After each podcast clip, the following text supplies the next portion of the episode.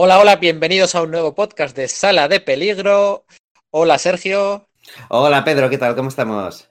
Con el hype más raro de la historia de las películas superheroicas, llega este fin de semana a nuestro país la primera película Valiant, Bloodshot, con Vin Diesel en la piel de protagonista de, bueno, de este personaje Valiant, en una, bueno, en un, en una cuenta atrás que ha tenido los cambios de fecha, ya hubo cambios de fecha originalmente, esta peli se iba a estrenar en el 2019, luego se pasó a 2020, a, a, principios de marzo, a finales de marzo, otra vez de cambiar, un cambio, cambios continuos, un hype muy raro, raro y bajo. Sí, es que cosas. parece como si esto no, no para de, como si no tuviese muy claro qué hacer con ello, ¿no? Y viene, va, se atrasa, se adelanta, ¿no? Es un poco ahí, sí, o sea, que como un poco la serie esta de animación, vamos, de animación, de, de acción real, ¿no? Que hubo de, de acción real, sí. Universo, eh, Valiant y demás, que era como, pero esto me gusta, no, no, creo que no, no sé, es verdad, tengo, tengo el hype bastante bajo con... En aquella serie había un hype curioso y tal, pero sí. coincidió justo en plena, en plena absorción, luego hablaremos, ¿no? Del conglomerado chino, se anunció que la serie, que era una web serie, uh -huh. era una web serie de acción real, que iba a estar disponible solo durante las seis semanas de mientras se publicaban los episodios y luego se iba a retirar para siempre.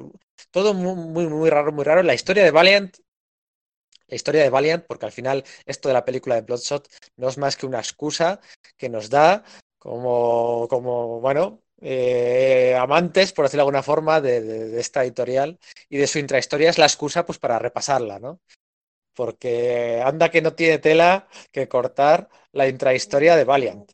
Sí, es que es eso, o sea, decir, fíjate que hay de Valiant que a mí me encantan, ¿eh? Pero es que de verdad que, que me gusta más la, es lo que dices, la intrahistoria, ¿no? Lo que pasó, su, cómo se fundó, cómo se fue uno, cómo otro. Me apasiona más que, que los TVs en sí mismos, gustándome mucho, mucho ellos, ¿no? O sea, y, y no quiero ofender a nadie, que decir, Valiant además tiene un poco esa característica de, editorial de culto, si se puede decir esto. ¿no? Normalmente hablamos, uh -huh. bueno, pues de, de, obras de culto o de, o de, bueno, pues de autores de culto, ¿no? Que gustan mucho a un grupo, mm, pues más o menos reducido y tal. Pero creo que con Valiant podemos hablar de eso, ¿no? De, tanto en la primera iteración de los 90 como actualmente es eso, tiene un grupo de seguidores muy fieles, pero muy reducido, ¿verdad?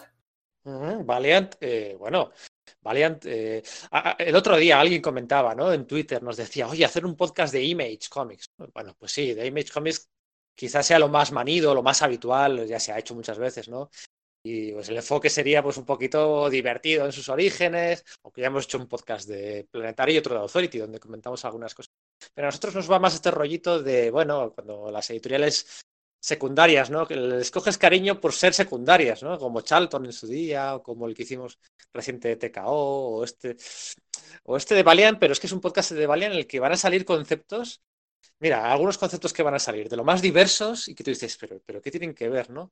Vamos a hablar, por ejemplo, de Vin Diesel, por ejemplo. Bueno, Vin Diesel vamos a hablar poco, ¿no? Sí, vamos a hablar, por ejemplo, de, no sé, se me ocurre hablar de Steve Ditko, vamos a hablar de, de, de de, de, cómics de Nintendo, ¿no? Cómics de Nintendo, de videojuegos. Vamos a hablar de bancarrotas y de traiciones en la oficina. Vamos a hablar de, de Joe Quesada. Joe Quesada, que es co-creador de un personaje Marvel, de, un personaje Valiant, que es algo que tienen sí, muy callados los dos. Tanto Valiant como Joe Quesada se lo callan, pero ahí queda, ¿no? Vamos a hablar de Jim Starlin. De... Vamos a hablar de personajes licenciados de, de, editoriales que fueron muy populares en los años 50 y 60, pero de los que aquí apenas se ha oído hablar, ¿no? De, pues, de Turok, de el Doctor Solar, de Magnus Robot Fighter, ¿no? Eso es, bueno, Turok tuvo un videojuego en el cambio de siglo, un videojuego que lo petó. Eso eh, es. Vamos a hablar de. Vamos a hablar de Janet Jackson. No de la que pensáis, pero hablaremos de Janet Jackson. de la otra Janet Jackson, eso es. La, eh, de la secretaria, digamos, de, de, de, sobre, la secretaria del principal protagonista de este, de este podcast, de Jim Shooter, de esta Valiant original y bueno, de, algunos regresos que tuvo, que tuvo más adelante. Así que el que el que se esperaba un podcast de Dan Didio que íbamos a hacer como criticando y muy salseroso y tal, y al final fue algo como, pues como más rigor y tal. Pues aquí el que se esté esperando un podcast, bueno, pues eh, Pedro y Sergio, hablando de Valiant, pues una especie, hablarán de cómics, ¿no? De la típica pregunta, ¿por dónde empiezo a leer cómics Valiant? Pues sí, igual, venga, igual hacemos dos o tres recomendaciones, o, o ¿En qué orden leo? Si leo primero esto, pues, pues sí, algo comentaremos, pero no va a ser, de verdad, este yo creo que no es el podcast que esperabais. No, es que aquí lo que nos pide el cuerpo es ir un poco el salseo, ¿no? Eso es, y atentos porque el salseo, Valiant, Valiant, eh, Valiant es previa Image Comics, por ejemplo. O sea, Valiant, y, lo petaron mucho, o sea, mucho más de lo que pensamos. Aquí, bueno, pues eh, la primera generación de títulos llegó muy poquita cosa, ¿no? Publicó algo en su día eh, Norma Editorial. Sí, eso es, publicó Edson Manowar y Shadowman y, y, bueno, llegó a publicar Ninja, ¿verdad? Sí, es alguna cosa de Ninja, que también es uno de sus personajes más populares. Y de la nueva generación de títulos, del 2012 para aquí, pues bueno, ya sabéis que Panini primero eh, los derechos para toda Europa, ¿no? Italia, tal, y luego cada uno ya se fue deshaciendo, ¿no? Eh, luego Aleta, ahora Medusa, que si sí, que si no, bueno. La historia de los cómics está ahí, podemos comentarla, pero de verdad, el salseo no os lo perdáis, o sea, yo creo que os va a encantar, el podcast es súper divertido de, hacer.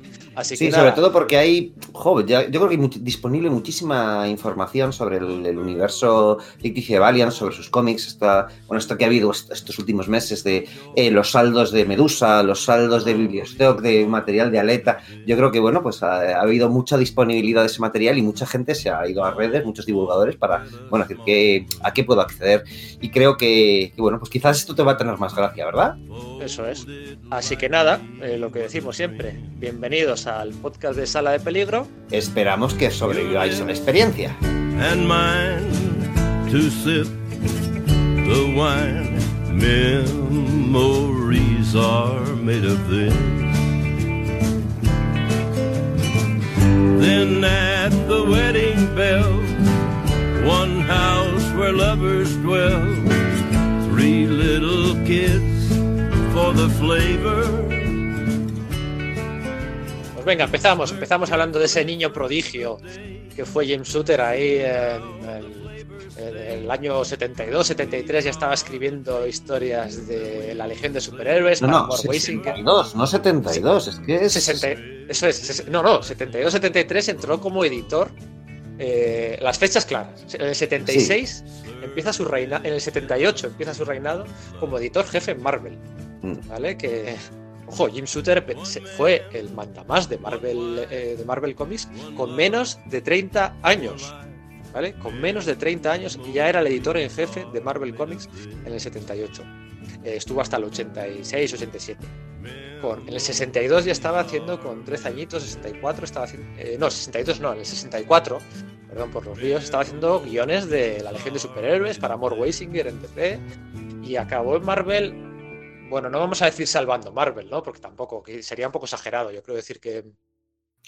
Pero sí eh, que fue. puso mucho orden en, en, la gestión de la editorial, porque si bien en los 70 pues se vivió una, explosión de creatividad y bueno, a mí es quizás la etapa de, de, Marvel que más me gusta, la de los años 70. Es verdad que a nivel pues, empresarial o corporativo, como queréis llamarlo, era un poco desastre porque no se entregaban los títulos a tiempo, eh, eh, no, no, no, paraban de circular editores en jefe que no eran capaces de, poner en orden a los, a, llamar al orden a los autores, ¿no? Y las, eh, pues eso, tenía que pagar penalizaciones porque no, no se entregaban las cosas a tiempo, había que meter fill-ins y, reediciones sin parar en, los tebeos, eso era un poco, a nivel de, de gestión era bastante desastre.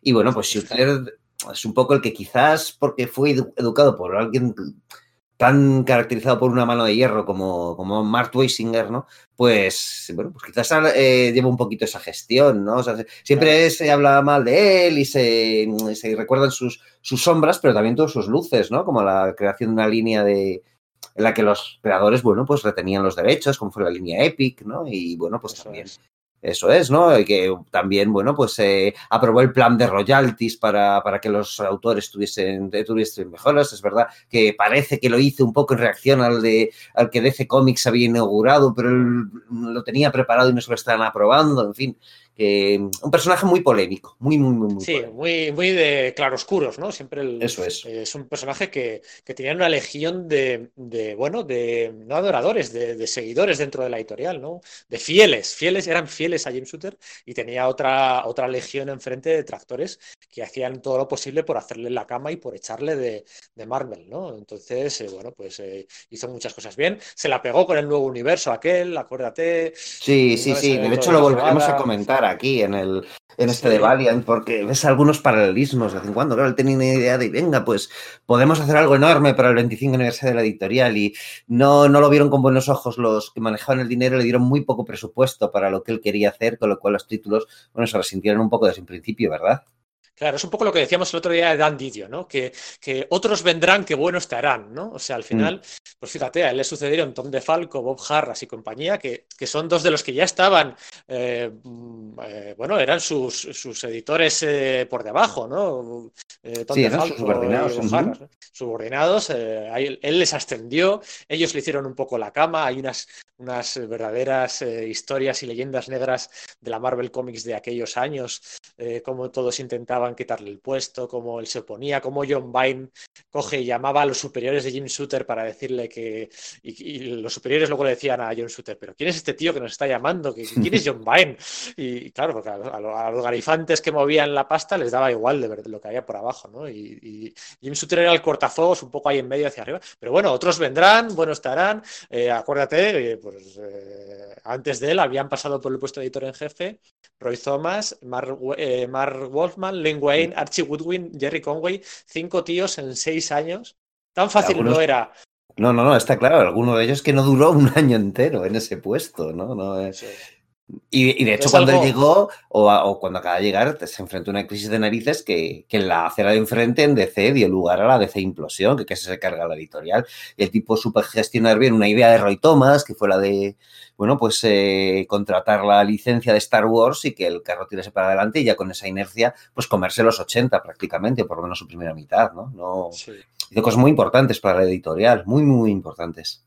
Y luego que coincidió además con la madurez, madurez editorial de Marvel Comics, ¿no? Pues eh, los X-Men de Claremont, el Daredevil de Frank Miller, el Thor de Walter Simmons, los Cuatro Fantásticos de John Byrne, los Vengadores Costa, eh, eh, Costa Oeste el inicio, el Spider-Man de Roger Stern, la Secret Wars que él mismo... O sea, él tenía una idea muy clara de la editorial, tenían que ser tebeos accesibles, tebeos bien dibujados, tebeos claros, entendibles para los chavales, entendibles para los adultos, que tuvieran su... Una, una fórmula casi escrita matemática de, de, parte civil, parte, parte superheroica, aventura. Mostrar sus de... poderes, que, re, que, hubiese flashbacks con sus circunstancias, todo, todo te veo, ese aspecto estaba muy bien pensado para que tú cogías, eres un niño, te comprabas un TV, número 386, el que tocase, no estoy inventándomelo y eh, supieses quién era Spider-Man, sin que, aunque fuese una saga de en medio de, estas sagas cortas que se montaban de, de tres números y te, te quedas colgado en una idea, pero que no estuvieses totalmente perdido, eso sí, sí lo tenía muy claro Shooter. Eso es.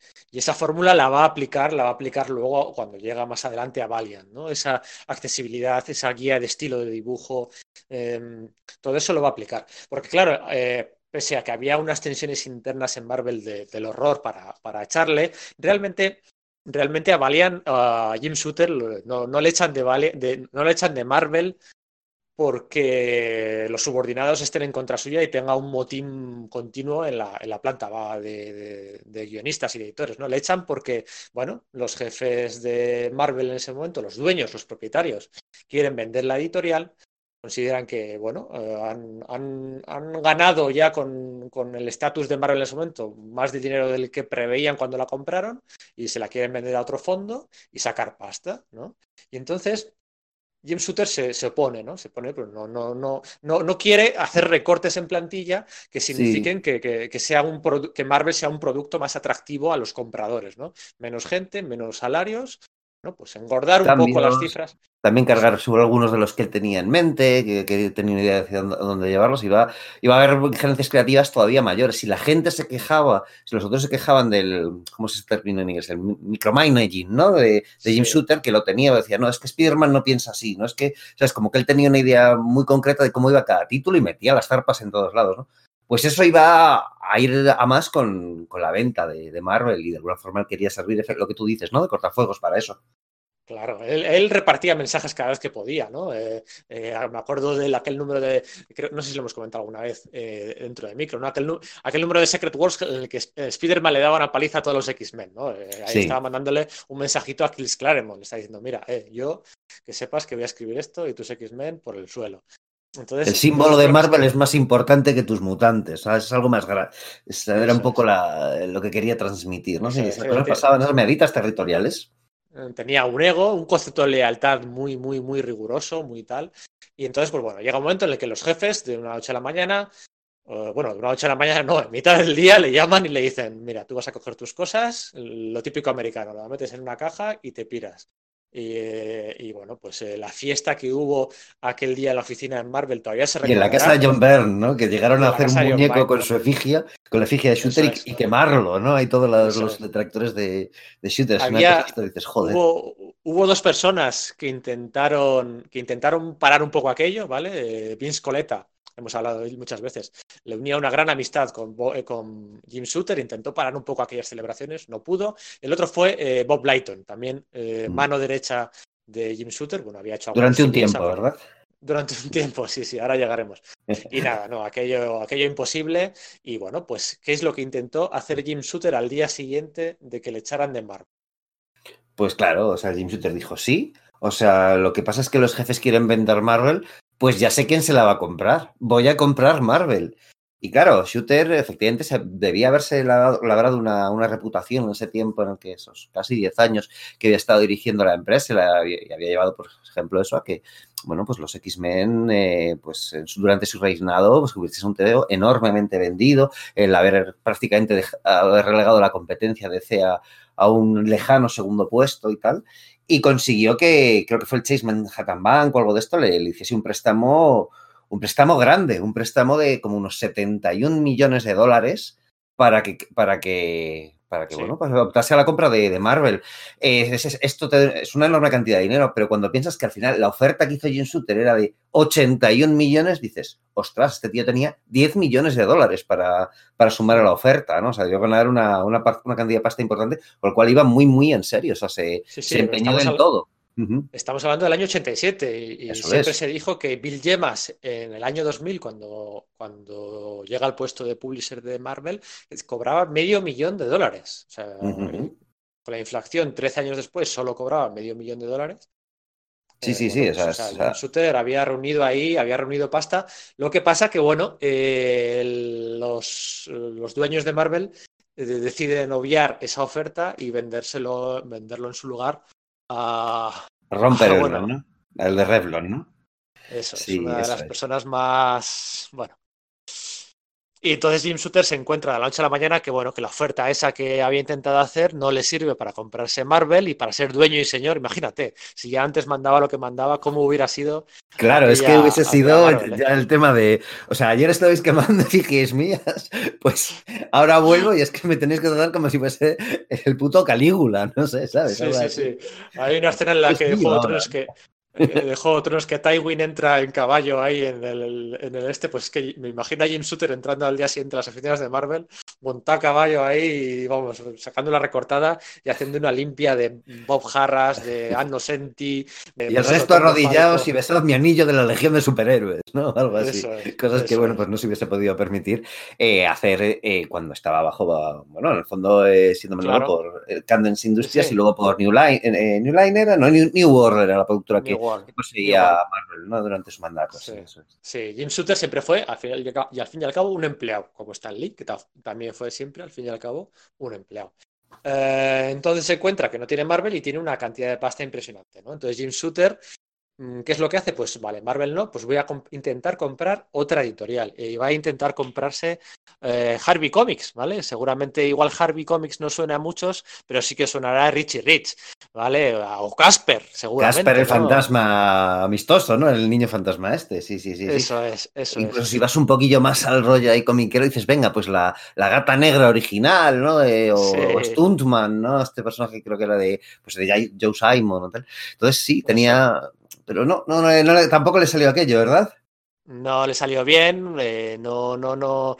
Eh, el cómic infantil, digamos, que había pasado sus grandes momentos, ¿no? Y no, aquello no le salió, no le salió nada bien. Así que nada, lo que decidió hacer Jim Shooter es eh, empezar de cero, ¿no? Crear su propia empresa, a la que llamaría Valiant Comics, para pues, publicar los cómics que a él se le ocurrían y que con las ideas tan claras que tenía, estaba seguro de que iba a triunfar. ¿no? Estamos hablando todavía de finales de los años 80, ¿vale? La, industria del cómic iba hacia arriba, era el mejor momento para hacer estas cosas, ¿vale? Y, bueno, pues eh, en todos los estudios de mercados que se harían y tal, pues seguramente pues pues, pues, pues eh, una persona de la experiencia de Jim Shooter, pues era muy atractiva, ¿no? Entonces, claro, además tenía que buscarse esa experiencia no directamente con, la, con las editoriales que ya estaban, porque él, claro, tenía una reputación, a Marvel no podía volver. En DC probablemente tampoco le querrían, porque había sido su enemigo encarnizado durante bastante tiempo, ¿no? Entonces tenía que empezar de cero y, bueno, pues probablemente los inversores sí que estuviesen dispuestos a,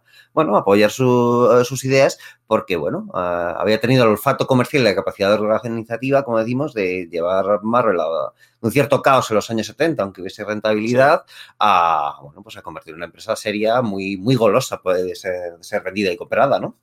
Eso es. Entonces aquí vamos a mencionar a las personas que se aliaron con Jim Shooter para fundar, eh, bueno, la, empresa general era Voyager Communications, ¿vale? De la que dependía la rama de Valiant Comics, un poco como Warner y DC Comics, para que la gente se entienda, ¿no? Eh, entonces aquí está eh, el primero de ellos, Steve eh, Masarsky, ¿vale? Que es una persona con la que ya había hablado eh, Jim Shooter previamente, habían colaborado intentando escribir una serie de animación que nunca llegó a la luz y demás. Y, mm, Sí, se encuentra en una, feria de libros de, de, libros infantiles de Frankfurt, porque en ese momento Jim Shooter eh, está mirando también el mercado del libro infantil diciendo es que a lo mejor no puedo volver a trabajar en los TVOs. Entonces se encuentran y deciden, bueno, pues venga, se, meterse en esta idea loca, ¿no? El tipo este, el Masarsky, era un abogado, eh, pues bastante especialista en tema también de propiedad intelectual, que de hecho era el manager de un grupo musical de los Alman Brothers, ¿no? Y pues decidieron... Un hombre de pues, negocios, un hombre de negocios, un hombre de despacho, un hombre de, traje y maletín, de poca, poca mm, eh, experiencia creativa, ¿no? Pero bueno, un hombre de negocios. Entonces, Steve Masarsky y Jim Shooter se alían em, con otros dos inversores más. Uno de ellos era eh, Winston Fowles, ¿vale? Este vamos a hablar poquito, porque salió muy rápido del mejunje, y con una pareja de socios, un hombre y una mujer, eh, que dirigían una firma de capital riesgo de inversores llamada Triumph Capital, ¿vale? Entonces, para que la gente se sitúe, eh, quedaros con los nombres que, que luego van a ser importantes estaba Steve Vasarsky, estaban eh, los dos miembros de Triumph Capital, ¿vale? Donde destaca sobre todo la mujer, que era eh, Melanie, Okun, sí. Okun, eso es. Eh, el Winston Fowles y Jim Shooter. Cinco personas al 20% cada uno. Pues el total, el 100% de propiedad, ¿no? claro, la, la, empresa Triumph tenía el 40%, ¿no? Pero bueno, entre los dos tres tenían el 60%. Entonces, finales de los 80. Finales de los años 80, vamos a por todas, nos vamos a comer el mundo. Eh, Jim Shooter empieza a tirar de, agenda, llama a sus, a sus em, amigos y a sus colaboradores más fieles. O sea, la palabra fidelidad y lealtad aquí va a salir muchas veces. ¿eh? Sí, en este tramo de la historia eh, y, en, otros posteriores, en los finales también lo sabrá, ¿verdad? La historia de Valiant tiende a repetirse y este podría ser tranquilamente el título de este podcast. Eh, entonces llama a Bob Lighton, a Bob Hall, a Barry Windsor Smith, a Don Perlin, los defensores de Don Perlin, Sergio. A mí sí, o sea, luego los releo y me, me entran los males, ¿no? Pero, es verdad que, joder, lo que me gustaban. De Don Perlin recordaría mejor su hombre lobo o incluso sí. fantasma, ¿no? Pero bueno. pero sí, efectivamente, la llama es curiosa porque, claro, es en ese momento, a finales de los años 80, Don Perlin, por ejemplo, no es que sea una gran figura, no es Barry Winsor Smith, que sí que es alguien adorado, o Blyton, que es, pues, eh, pero claro, es que puede llamar a quien puede llamar, porque no todo el mundo está dispuesto a, trabajar con él, ¿verdad? Claro, para, con aquel paria, ¿no? Entonces, Imaginaos, es que esto es de, documental de televisión. Por cierto, en el documental de, lo diré, en el documental de los, los juguetes que nos hicieron, de Toys That Made Us, sí. no sé si has visto algunos, si la gente ha visto. Sí, he visto los dos o tres primeros o algo así. Sí, hay uno dedicado a eh, los G.I. Joe, si no recuerdo mal. Sí. Y ahí ya sabéis, que quien hayáis visto estos documentales en Netflix, que contratan a actores para reproducir eh, reproducir escenas pues, de aquellos años, ¿no? Pues eh, como si como si estuviera ocurriendo hoy en día, ¿no? Y hay un actor que el, el actor que contratan para hacer el Shooter, tío, es que es clavado. o sea, es clavado. yo juraría que he visto ese episodio y no, la verdad es que no, no, no, de hecho estoy convencido. Pero recuerdo que salía también por ahí la Rijama y tal. No, no, no recuerdo las escenillas estas. Sí, sí, sí. Sí, y alguien más salía. Eh, no, espera, es que me estoy equivocando. No es el de los Dia Joe. El que yo digo es el ah. de los, el de los Transformers. El de los Transformers, es igual no lo has visto. Y Yo creo que el de Transformers no lo he visto, no, no me suena, me sé parte de un poquillo de la historia de los muñecos, pero el que vi fue el de, el que estoy seguro de haber visto es precisamente ese, el de G.I. Joe. No, yo decía de Transformers. Y el actor que hace de Jim Shooter es clavadito, así rollo Frankenstein, que han dicho muchos, ¿no? sí, muy alto, con la cara pues picada por el acné juvenil y tal, ese flequillo y tal. Son tío atractivo en una medida, pero muy inquietante, ¿no? Me parece un poco el, el mayordomo, yo más que Frankenstein pienso siempre en el mayordomo de la familia, de la familia Adams, no sé cómo decir, ¿no? Sí, es verdad, con, esa altura, sí, sí, sí. pues bueno, venga. Sí, perdón. que, se me va. el caso para que os hagáis una idea, Nochebuena de 1989, estábamos a punto de entrar en los años 90, eh, el futuro les esperaba, la industria del cómic iba para arriba, y en la cena de Nochebuena se le acerca Steve Masarsky, el, abogado, ¿no? El, abogado, hombre de negocios, se le acerca a Jim Shooter y le dice, oye, mira, Jim, Melanie, la, la socia esta que tiene ella y, su compañero el 40%, pues nada, que estoy saliendo con ella.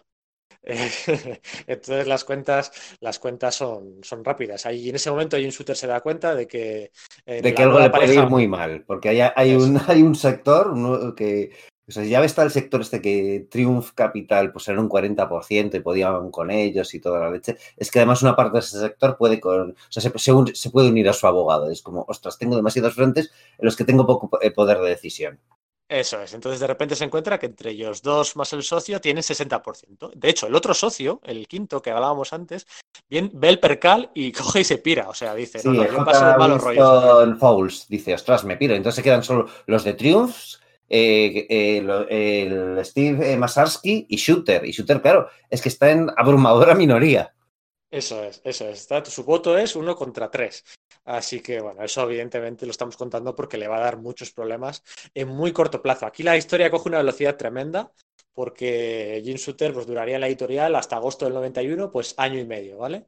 Año y medio que corresponde a muy poco tiempo publicando cómics de superhéroes, porque eh, es que la primera decisión eh, que toman estos socios, precisamente, es la de, la de, la de no dedicarse al cómic de superhéroes, ¿no? Porque Jim Shooter tenía la idea de hacer de hacer, eh, de licenciar los personajes de Golki, ¿no? Pues algún día podríamos hablar más en detalle de Solar, de eh, Magnus, de, Turok y, demás, ¿no?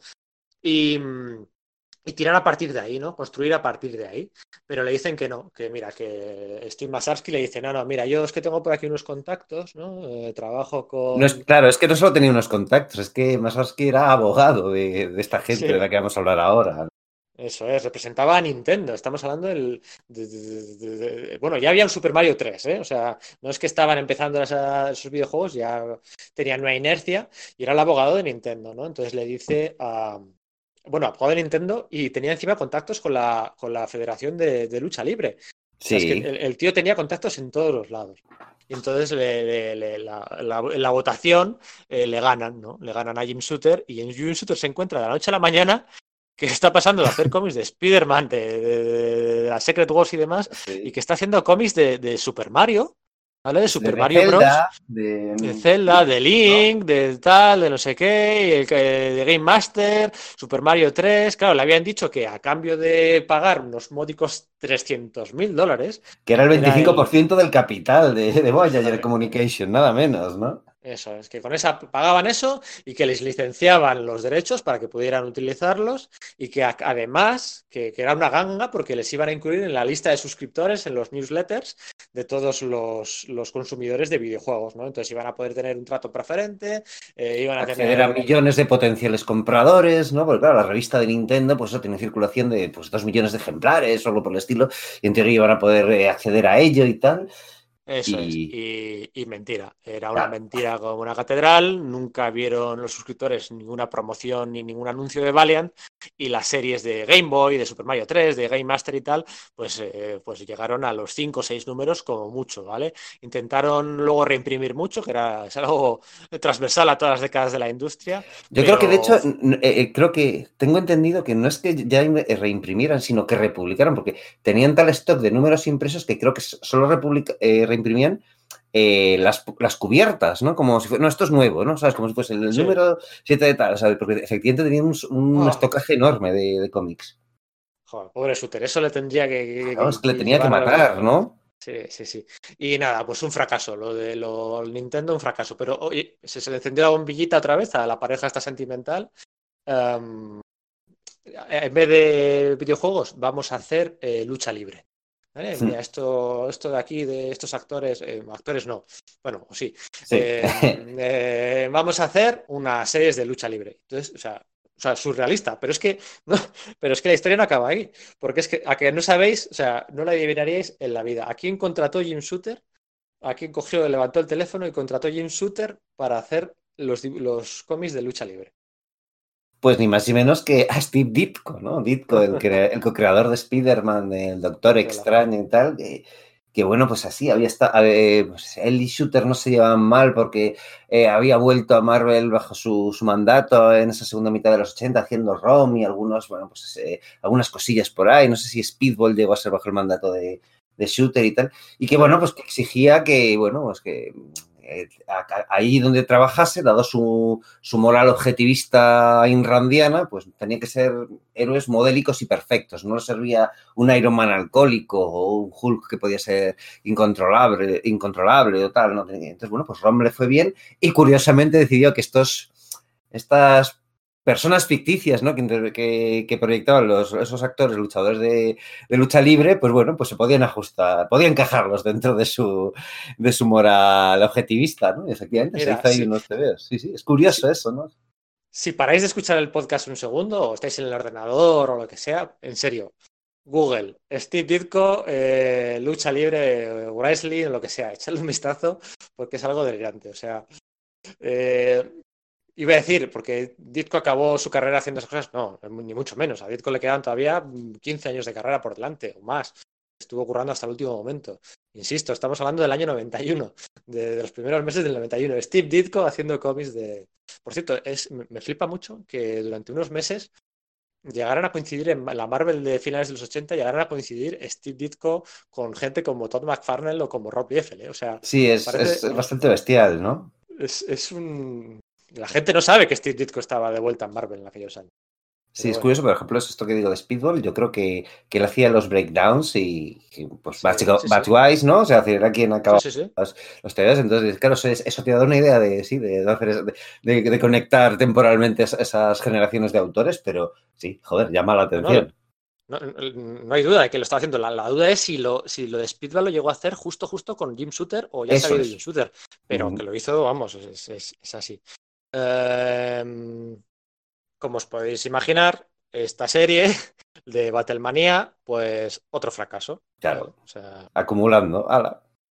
Vaya chocprecha. Mm, ¿Quién podía haber visto venir eso? Hemos sido engañados, ¿no? Claro, hemos sido engañados y, después, de, después de un año y de meter pasta y pagar licencias de Super Mario, pagar licencias de la lucha libre y de pagar licencias de no sé qué, pues estaban quedando sin pasta, o sea, no tenían pasta para nada y ahora ya sí que por sí le dijeron, venga, haz lo que tú quieras, que... Claro, y Bob Lighton, que, estaba ahí, que había venido a hacerte de su precio, ya por fin, o sea, es que no se lo podía creer el tío, ¿no? le habían llamado para eso, para hacer una línea de superhéroes. Eso es. Así que principios del, del 91, Jim Shooter se iba a ir ese verano, le iban a echar de la empresa en ese verano. Adelantamos acontecimientos. Eh, en, julio, en agosto del 91 le iban a echar. Estamos hablando de los primeros meses del 91. Salen los primeros, eh, los primeros cómics de, Magnus Robot Fighter, ¿vale? el, primer título superheroico de la editorial, por decirlo de alguna forma. Que recuperaba ese personaje de Gold Key que hemos dicho, ese pues, clásico luchador eh, contra robots malvados o rebeldes del, del año 4000. Menciono esto porque luego será importante para otros personajes. Sí, jo, a veces cuando hacemos estos podcasts, no sé si explicarlo en demasiado o, Ya, o sí, darlo por, por por- obvio, o sea, por- por de- dejarlo ahí tal, porque yo creo que Magnus apenas es conocido aquí. Yo, de hecho, eh, claro, cuando salieron estos TVOs recordé que había visto una parodia de este personaje de Richard Corben en los años 70 de esa etapa de Underground, pero claro, es que yo no había visto que se hubiesen publicado en España. Entonces, pues por tener un- una referencia. Luego de estos revivals no se ha publicado ninguno en España. Y este en concreto, este de Valiant, este está bastante bien. Hace unos años pude leer varios números y me Mm. sorprendió, ¿no? Estaban ahí metidos Art Nichols eh, dibujando con tintas de Bob Lighton y argumentos, yo creo que a dos bandas de Lighton y, y Shooter y me sorprendió, está bastante bien. Pues aquí tirando de gente de la Kubert School, ¿no? De la escuela de, de artistas de Joe Kubert. Aquí, aquí van a entrar, o sea, gente eh, que están hoy trabajando en la industria y que eran unos auténticos pipiolos verdes y van a trabajar a, a las órdenes de Shooter, ¿no? David Lapham, ¿no? De, de Balas Perdidas. Eso O es. Sean Chen, o, o tanta gente que, que luego pues más o menos lo petaría, pero que por aquel entonces, bueno, eh, Shooter dijo, ¿no? Que él tuvo que redibujar muchos, muchos cómics eh, en sus jornadas de trabajo maratonianas en la oficina porque, bueno, es que estaban muy verdes, eh, no eran publicables. Mm. Y nada, Que primeros- algunas grandes estrellas, pues como, como Barry Smith, ¿no? Que- pero que sí que Mm. hacía cosas y demás. Eh, por ejemplo, se empezaron a publicar también de los personajes licenciados de Gold Key a Solar, Man of the Atom. Entonces, bueno, pues en Sí. cada uno de los cómics de, de Solar venía un encarte central dibujado por Barry Smith que te explicaba la historia anterior, que era un poco raro. Era como que la historia, el- los TVOs empezaron explicándote, bueno, pues nada, pues Solar, el universo Valiant y tal, y en el encarte te, te, te contaban lo que había pasado antes con un científico de otra línea temporal que había obtenido Sí. unos poderes enormes y entonces al final de, ese, de esos complementos, pues eh, eh, volvía atrás en el tiempo y digamos que tenías que volver a empezar desde el, desde el, inicio- eh, desde el número uno, ¿no? Eh, y ahí solo dibujaba Barry Smith, ¿no? Igual que portadas y tal. Pero sí, sí, efectivamente la mayoría de la gente, pues era debutante, era debutante.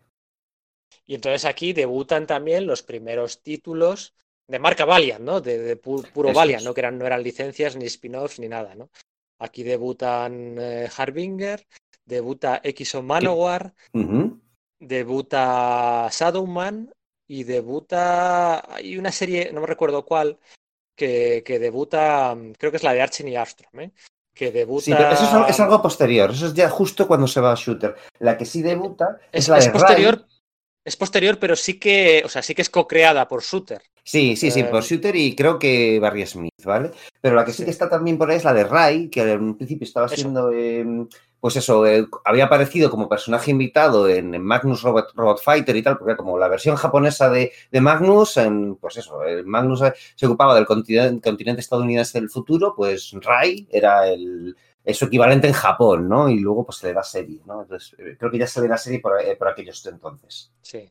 Entonces, bueno, aquí podemos hacer las gracias, ¿no? Yo creo que eh, sería lo, lo suyo, lo habitual, cuando, cuando ya pones a describirte los cómics de Valiant, las similitudes con muchos conceptos marvelitas salen casi sin querer, ¿no? Quien, quien conozca un poco y haya leído incluso las series de la, de la Valiant 2.0 no huyen de eso, ¿no? Es el mismo concepto, un poquito remozado a los nuevos tiempos, pero Harbinger es una especie de nuevos mutantes o nuevos, sí, eh, X-Men, nuevos mutantes, ¿no? Con una conspiración bajo las sombras que no se Oye, sabe ojalá muy ser un poco Magneto, de Doctor. Muerte, ¿verdad? Magneto. Mm. Eso es, sí. Muy, una editorial muy ligada a la realidad, ¿eh? Muy co- como Marvel, ¿no? Poco, poco mitológica, poco grandilocuente, poco deceíta en ese sentido. Siempre Espera, es que no es solamente eh, del universo Marvel tradicional de donde, sa- donde salen esas ideas. Si te, yo siempre tengo la idea de que esta era como la, la experiencia 2.0 de Shooter para hacer su, su nuevo universo, ¿no? Y no sé, o sea, es que el concepto mismo de, de Exo Manowar, que de entrada dices, no, es que era básicamente Conan con, con la armadura de Iron Man, ¿no? Tiene, ocupa un poco el lugar de, de Star Brand repartido con el de con el de con Doctor, Doctor Solar en ese universo, ¿no? O, por ejemplo, ves ahí influencias de lo que es la, la ficción popular de los años 80 en, eh, que, se refleja en los cómics de los años, de los años 90, ¿no? Tienes más, de, más adelante a Eternal Warrior, que recuerda mucho al Highlander, el Connor McCloud de los Inmortales, ¿no?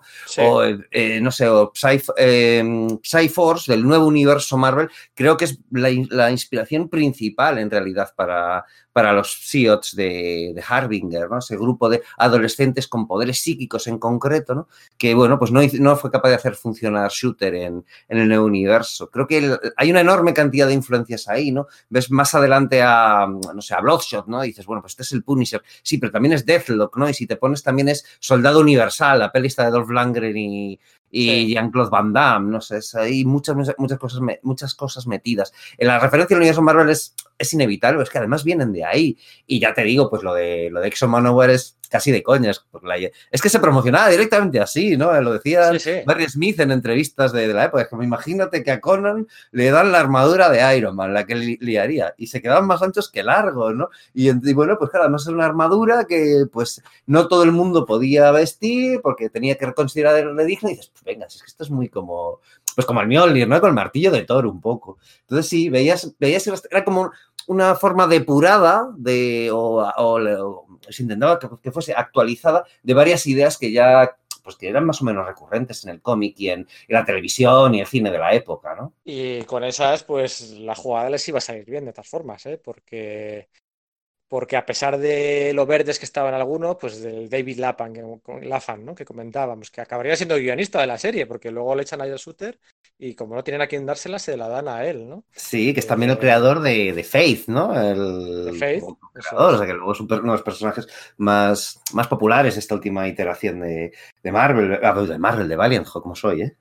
Sí, y luego pues eh, creo que llegó a 40, 50 números la de Harbinger, la de X Manowar llegó a, 68 números, sobre todo porque luego, y luego lo veremos, ¿no? Cuando venden Valiant a otra empresa, a Claim, eh, una empresa participada por, bueno, había muchos videojuegos eh, bajo su mando, tenía mucha pasta, meten a muchos dibujantes y guionistas a base de talonario y además amplían la, la periodicidad a, 15, a quincenal, ¿no? Entonces, Bloodshot eh, tuvo muchos números en aquellos años 90, ¿no? Em, pero sin duda alguna la que, la que fue más famosa de todas es la de Shadowman, ¿vale? Es una serie que la Valiant actual em, ha intentado... No ha sabido manejar, ¿verdad? No, no ha sabido manejar. Desde el primer momento, el X of Manowar de la primera generación, lo, el Harbinger de Joshua Dishart, el, X, el X o Manowar de Robert Benditti, por supuesto. Sí. el Bloodshot de, de, los primeros de, de Dwayne eh, ese apellido era jodido. Eh, eh Swarsky, ¿no? Eh, Swarsky, sí, como, se diga. Sí, no. El Archer Armstrong de, de, de Valente, maravilloso. De maravilloso. Pero el Shadowman lo han intentado relanzar, relanzar, rebotear, volver a relanzar. gente como Peter Milligan en dibujos de, pues, gente que a, mí, que a mí me encanta. y, no, y no, no, no, no. Es curioso, ¿verdad? Pero bueno, entiendo la insistencia en apostar por este concepto, por esta IP, ¿no? hablando con propiedad en, términos, en términos empresariales, porque sin duda alguna Saduman es posiblemente, o fue posiblemente en los años 90, el personaje más popular de la editorial a raíz del videojuego que tuvo eh, para bueno, Nintendo 64, para PlayStation, para Dreamcast. Mira, lo veo su, porque eh, Shadowman fue de los más importantes, además de esta, de esta tanda de, de, Valiant y tal, pero justo antes de que se vaya, no, justo antes no, ya cuando se vaya eh, Shooter y tal, veremos otro que, todavía lo va a petar más, ¿no? En el, en el año 93. Sí, Turok. Y también la, influencia, o sea, es, un, es donde se marca el, punto de inflexión de Valiant empieza a, empieza a vender mucho, realmente. Ya había empezado a vender más, antes y tal. Y es eso, y es otro, otro personaje, como bien dices, eh, como bien has comentado antes, a finales de los 90 tuvo un, videojuego que lo petó, lo petó mucho. Entonces son casos muy similares y es normal que Valiant pues quiera apostar por por, la, por esa propiedad intelectual, porque la de Turok no la tienen, porque como es de, como era una de las de Gold Key, pues no, eh, cuando tuvieron esa versión 2.0, pues se quedaron sin ellas, ¿no? También comentaremos en algún momento dado, supongo, que en esta versión 2.0 han creado personajes que ocupan un poco ese lugar en su universo y, pues, Turok pues tiene a este tal Savage, ¿no? En, su lugar, eh, o, en vez del Doctor Solar tienen a Divinity, a, a, Magnus era fácil sustituirlo por el propio Ray, porque es que en el fondo era el, mismo personaje, solo con otra nacionalidad, ¿no? Pero sí, el, eh, Turok y, Shadowman son sin duda los más famosos. Es verdad que, jo, pues a, a a Shadowman lo, lo, crea Steve Engelhardt. Y a, a mí me pasaba sí. una cosa en aquellos años, que es que los confundía muy a menudo los dos personajes, a, a, este con, con Nightman, el del ultraverso, que es otro concepto un poco parecido, ¿no? Porque, claro, estaba mm. en ese momento esos tiempos de, de Image, de, venga, pues la, la, supremacía de los, de los dibujantes y, y, demás. Y tanto Valiant como el ultraverso eh, apostaban, decían apostar un poco por lo contrario, por por eh, algo, tramas un poco más realistas, eh, eh, centradas en los, en los mm, el, que, el, que, el, foco estuviese en los personajes y en los guiones, un uni, universos que estuviesen bien pensados como estaban imbricados uno dentro del otro. Joder, es que el universo Valiant pues un poco como el nuevo universo de los años 80, el nuevo universo Marvel, quiero decir, trataba de ser un poco el mundo de más allá de tu ventana, excepto por esas intrusiones de lo fantástico, ¿no? Si es que, joder, hasta se suponía que el tiempo pasaba eh, exactamente igual que en nuestro mundo, ¿no? Y se suponía que cuando tú cogías un TVO, a menudo aparecía la fecha del, de, lo, de, lo, que había en el interior del TVO y coincidía con la fecha en la que se había lanzado el TVO, sí. ¿no? Y al mes siguiente igual. Los personajes, pues como que envejecían un poco así.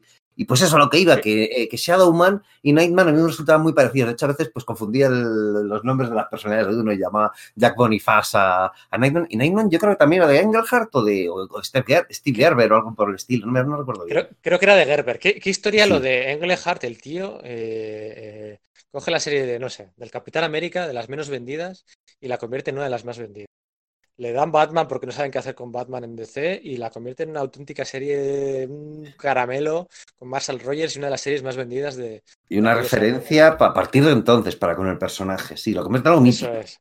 Eso es. Luego, años más tarde, que parece que eh, le da, yo qué sé, por ejemplo, Los Vengadores Costa Oeste, que iba a ser secundaria, y la convierte en una de las series más vendidas de Marvel.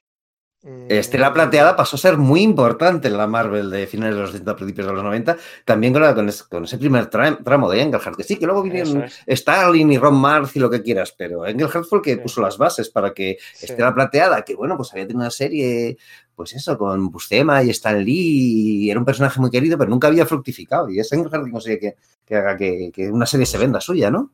Estuvo 20 años haciendo de las series que tocaba la serie más vendida. Hoy en día está denostado y parece muy old school, pero aquí estaba el tío en el año 92 haciendo que Shadowman fuera una serie que, vendía más mes a mes que Iron Man, que Batman, que Los Cuatro Fantásticos, que Thor, que la Liga de la Justicia. O sea, que lo más eh, clásico Golden Silver de las dos editoriales de las Big y Shadowman vendía más. O sea, antes de que llegara el videojuego. Y cuando llegó el videojuego, videojuego y secuela, ojo, eh, que tuvo su secuela, ya en el 2002. Eh, pues nada, pues es que lo petó todavía más, ¿no? Y de hecho ahí entró gente como Garcenis, eh, Jamie Delano, eh, este, el dibujante de los muertos vivientes, ¿cómo se llamaba? Sí, el Charlie Allard, ¿no? Charlie Allard, o sea... Ashley Wood no estuvo también metido por ahí. Pues me pillas. Creo que sí, que en Deathman, pero en Shadowman, joder. Sí, sí me parece. Eh, así que nada, lo de Engelhardt, impresionante. Porque al final parecía como que Mar, como Valiant, como que cogía, que de nuevo la historia vuelve a repetirse, ¿no? Cogía a viejas glorias ya un poco en declive, ¿no? En un declive un poco que no encontraban su sitio en la en industria de los años 90, ¿no? Pues por ejemplo, no sé, el propio Steve Engelhardt, Bob Lighton se podría decir también, Ron Marth y compañía, ¿no? Um, Bart Sears. Sí, bueno, lo que pasa es que yo creo que en el caso de Bart Sears, por ejemplo, Ron Marx es distinto, pero lo que pasa es que empiezan a despuntar en esa empresa, ¿no? En ese momento son muy jóvenes y, y son parte sí, de sus trabajos, sí. ¿no? Uh -huh. Eso es, lo que quería decir es eso, que, que lo he dicho mal. Viejas glorias y, y, jovencísimos talentos, ¿vale? Es lo que quería decir. Gente, en de, o sea, por ejemplo, ahora Paul Levitch está trabajando para Valiant. Sí. Eso es. Eh, y, y, su cómic se lo está dibujando gente que son, bueno, pues talentos que están despuntando. Tini Howard, Vita Yala, todas esas gentes que están empezando a despuntar y que ya les está fichando Marvel. Eh, en concreto, ya son guionistas, ¿vale? O sea, eh, sabía pescar muy bien en, ese, en esos secundarios y en esos desconocidos, ¿no? O sea. Esa de, vale, pues no puedo disponer de las principales estrellas de, de Marvel porque son caras o porque me odian, ¿no? Pero sí quería un shooter, pues eso, coger y, y decir, vale, ¿qué, ¿qué, ha sido, de qué, cuál es el talento de durante los años 80 del que, cuál puedo disponer que, que, ha dado las claves para el éxito de Marvel? ¿no? Y bueno, pues se, equivocaría en, algunas ocasiones, pero tenía una idea bastante clara, iba acertando bastante, cuando veremos, como veremos en breve. Jim Shooter fue listo, sabía, sabía cómo. Había aprendido de los errores del nuevo universo, ¿no? Sabía dónde tenía que tocar las teclas, dónde tenía que, que bueno, que, que corregir a sus autores, el micromanaging que decía Sergio antes. Y bueno, pues Valiant va para arriba, va para arriba, se había dejado toda la pasta en licencias, pero empieza a recuperar, empieza a recuperar pasta muy poquito a poco, a base de mucho curro, de, tiradas pequeñas, porque no se pueden permitir muy grandes al principio, pero la cosa va remontando, efectivamente. Eso es, eh, eh, tirando de oficio, ¿no? Que se suele decir, ¿no? Tirando de, bueno, de experiencia. Y entonces la revista Wizard, que la revista Wizard también empezó por aquellos años. Eh, tenía la sección aquella de las series más hot, las series que no te puedes perder, segunda mano, las series que se estaban devaluando, no, ¿cómo se dice? Que se estaban Mm, subiendo de precio en el, mercado de segunda mano. revalorizando, ¿no? Revalorizando, eso es. Y eso es precisamente lo que empieza a pasar con Valiant, porque como hemos dicho, las, las tiradas eran cortitas. Entonces, claro, en el año 92, pues lanzan un, un crossover llamado Unity, ¿no? Organizado por Shooter, quieren montar un poco pues, sus, Secret Wars. Eh, igual que hizo unas Secret Wars en Marvel, pues, montar unas de, de Valiant, ¿no? Y pues, que son 18 números, ¿no? Que mezclan las cosas y ahí es donde debuta la serie de, de Archer y Armstrong. Y claro, eso, efectivamente, Wizard le da repercusión y empieza a haber cierta expectativa. Están subiendo las ventas, pero claro, al, al haber tiradas cortas de los primeros ejemplares, empiezan a subir los, los, precios de los números antiguos. Y eso se refleja, refleja en Wizard. Empieza a ver como que un, una pesquería que se muerde la cola, un poco, ¿no? Sí. Y, y, Valiant lo empieza a petar y empiezan a vender más. Y eh, además, ¿qué es eso? Claro, como sus primeros números tenían pequeños trucos ahí de, no, pues llevo aquí un, un encarte de no sé qué para suscripción o un, una funda con, eh, pues eso, con que, que, es totalmente negra o algo por el estilo. Eh, esas, esas pequeñas apliques claro, eh, en el mercado de segunda mano es muy difícil encontrarlos que, que, estén intactas. Entonces hace que todavía suban más los precios. O sea, es que son un poco epítome de esos excesos editoriales de los años 80, eh, perdón, de los años 90, aunque en principio no, no tiraban tanto, tantísimo por ello, ¿no? Estaba, mmm, eh, Image estaba a punto de aparecer, todavía no había aparecido, estaba a punto de aparecer Image. Claro, yo sello, del sello Legend todavía le quedaba, que te cuento, ya hablaremos algún día del sello Legend, todavía le quedaba. O sea, estaban en la cresta de la ola. Hubo meses en los que con muchísimos menos títulos que DC eh, vendieron más cuota de mercado que DC. O sea, DC hay algunos meses en concreto, en los años 90, que Valiant vendió más que ellos, que Image vendió más que ellos, y hay otros meses más adelante que, que, que Ultra, el Ultraverso, que Malibu, vendió más que ellos. O sea, a DC le quitaron dando una paliza. De, de, eh, hay tres editoriales que le quitaron el puesto de segunda editorial en algunos meses puntuales de los años 90. Evidentemente, la magia está en mantenerlo. Uh -huh. um, pero bueno, que, que, que, hay algún cómic de Valiant que por ahí que vendió 800.000 ejemplares. Que una, una barbaridad. barbaridad. O sea que por aquellos años eh, iba a salir el pelotazo del, del, del Spider-Man de Todd McFarlane, los, eh, el X-Force de Rob Liefeld, los X-Men de Jim Lee. Y cuando salió el X-Men de Jim Lee, desde Marvel se pusieron a rebuscar todos los cómics de la historia, a ver cuál había sido el cómic más vendido de la historia. Porque claro, querían, querían decir que, que, que, el X-Force. Claro, que lo había petado, entonces querían saber cuáles habían sido el resto de cifras de venta. Eso es. Y tuvieron que viajar hasta los años 40 a un cómic de Shazam, de la sí. Shazam pre-DC, que resultaba que hasta entonces, fíjate, ¿eh? fíjate qué dato estamos sí. dando. O sea, el, el, hasta entonces el cómic más vendido de la historia era un cómic de Shazam, 2.800.000, eh, una cosa así. Sergio, Algo por el estilo, si no llegaba a los 3, pero vamos, era una, una barbaridad. Eso es. Y bueno, aquí están vendiendo eh, números de Bloodshot a 800.000. Como ha dicho Sergio, el primer número de Archer y Astrom formaba parte del crossover de no sé cuántos títulos de, de Unity. Aquí no eran el, tantos títulos, tenían ocho colecciones que, que sí, pero, su sudor pero, había, les, había saca, les, había sacado, eh, les había costado sacarlo adelante. Pero claro, al final eran 18 partes el crossover. Eso, eso, eso eran 16, o sea, eran dos meses y había una, una portada que era un collage entre, entre, to, entre to, tú juntabas todas las portadas en, en, una tras otra y era una, una imagen, se formaba una imagen, ¿no? Entonces, imagínate hoy en día mmm, que lanzan que lanzan en Marvel o en DC una serie de, una serie nueva y el primer número forma parte de un crossover. pues estiramos, nos tiramos encima, que de Sí. hecho hay veces que lo han hecho, ¿no? Sí, y, joder, pues- y- y Mitch también lo hizo en, en los años 90, creo recordar, ¿no? Pero es que sí, suena un poco de locos, ¿eh? Entonces, claro, como sucede eso, pero efectivamente cala, pues, pues la gente se pone a buscar números antiguos y eso ayuda a que Valiant, sí, sí, sí, escale y escale y luego pues ya vendrá lo de Turok y toda la leche. Pero igual Jim Shooter no está ahí para verlo, ¿verdad? Claro, nada, a John Shooter se lo ventilan. Básicamente, eh, se- la historia se repite. Es que de verdad, voy a, voy a titular el, el- el- podcast, lo voy a titular así. O sea, la historia de Jim Shooter se repite en el 87. Los jefazos de cíclica. Marvel.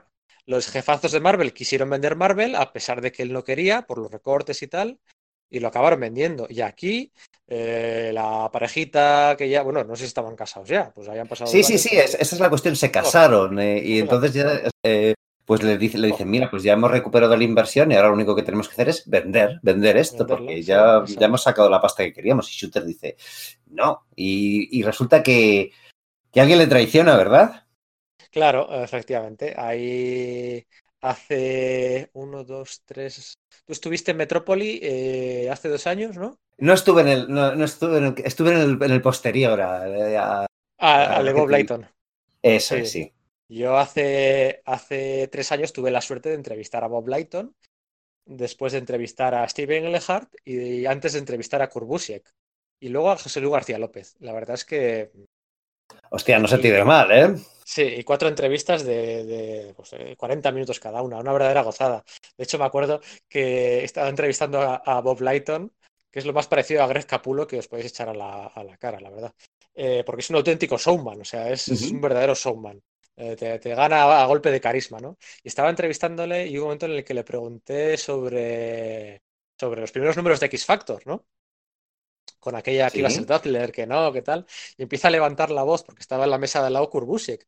Acordaos que el que. Ah, claro, lo, el- el- lo tramaron entre los dos. Claro, eso es, el que, el que tuvo la idea de hacer que Jean Grey en realidad estuviera en un capullo en el fondo del mar, de la bahía, y que la que había muerto en el 137 de Uncanny X-Men era Fénix, y no Jean Grey, y sacársela así de la manga y recuperarla para X Factor, era cosa de Kurbusiek.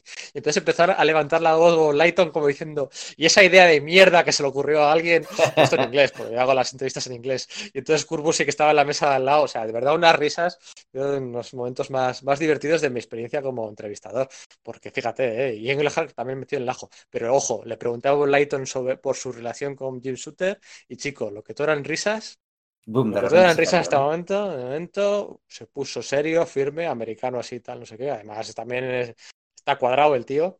Mm. y, y nada, nada, todo palabras negativas hacia él. Y supongo, sobre todo al revés, Jim Shooter no da entrevistas y es una pena, sí que tenía un blog muy interesante hasta Sí. hace unos años. De, yo lo miraba todos, todos, todas las actualizaciones, me las leía, porque es que escribe, escribe en el blog como escribía en los cómics, o sea, súper accesible para que lo entiendas, pero con mucha lectura, con mucha información. Que habrá eh, cosas verdad, que sean tendenciosas porque esté a- que, es que estuviese Sí. apoy- pues apoyando su, justificando sus decisiones y tal, pero aprendías de cositas de cómo funcionaban cosas de la, de la industria estadounidense. Estaba muy, muy bien, ¿verdad? Sí, efectivamente. Lo echo, lo echo de menos, ¿eh? Lo echo mucho de Mm. menos. Em, que además él lo escribía, o sea, supongo que lo escribía él, pero la que lo actualizaba era Janet Jackson, que, que la comentábamos, la comentábamos antes en la intro, que era como su secretaria, su colaboradora más, más fiel, ¿no? Nada que ver, por Ah, supuesto, con la, con la hermana claro. de Michael Jackson, el rey del, el rey del pop, ¿no? Eso, no tenía nada que ver. Es como lo de Ralph lo- Macchio en, Marvel. No, no, no, no es el protagonista de Karate Kid, es un, es un editor y escritor, ¿no? Eso es. Entonces, sí es cierto que Bob Lighton la había defendido un poco, y bueno, un poco no, bastante, Mucho. porque más, de hecho, porque John Romita eh, se hizo un poquito así el orejas cuando le echaron de a Jim Shooter de Marvel, ¿no? Porque intentaron, Vince Coletta, qué mafia es el tío, Vince Sí. Coletta intentó montar un motín uh, a favor de Jim Shooter en aquellas últimas semanas para demostrar que la plantilla le quería en realidad. Y claro, la plantilla dijo- le dijo que se peinase. eso es, eso es. Y, y el único que, que- que- que- que hizo algo realmente fue Bob Lighton, ¿no? Sí. Esto, esto ni hablar. Mm, Con todo el pollo aquel que había tenido con Jim Owsley, con, con Sí, con el actual Priest, ¿no?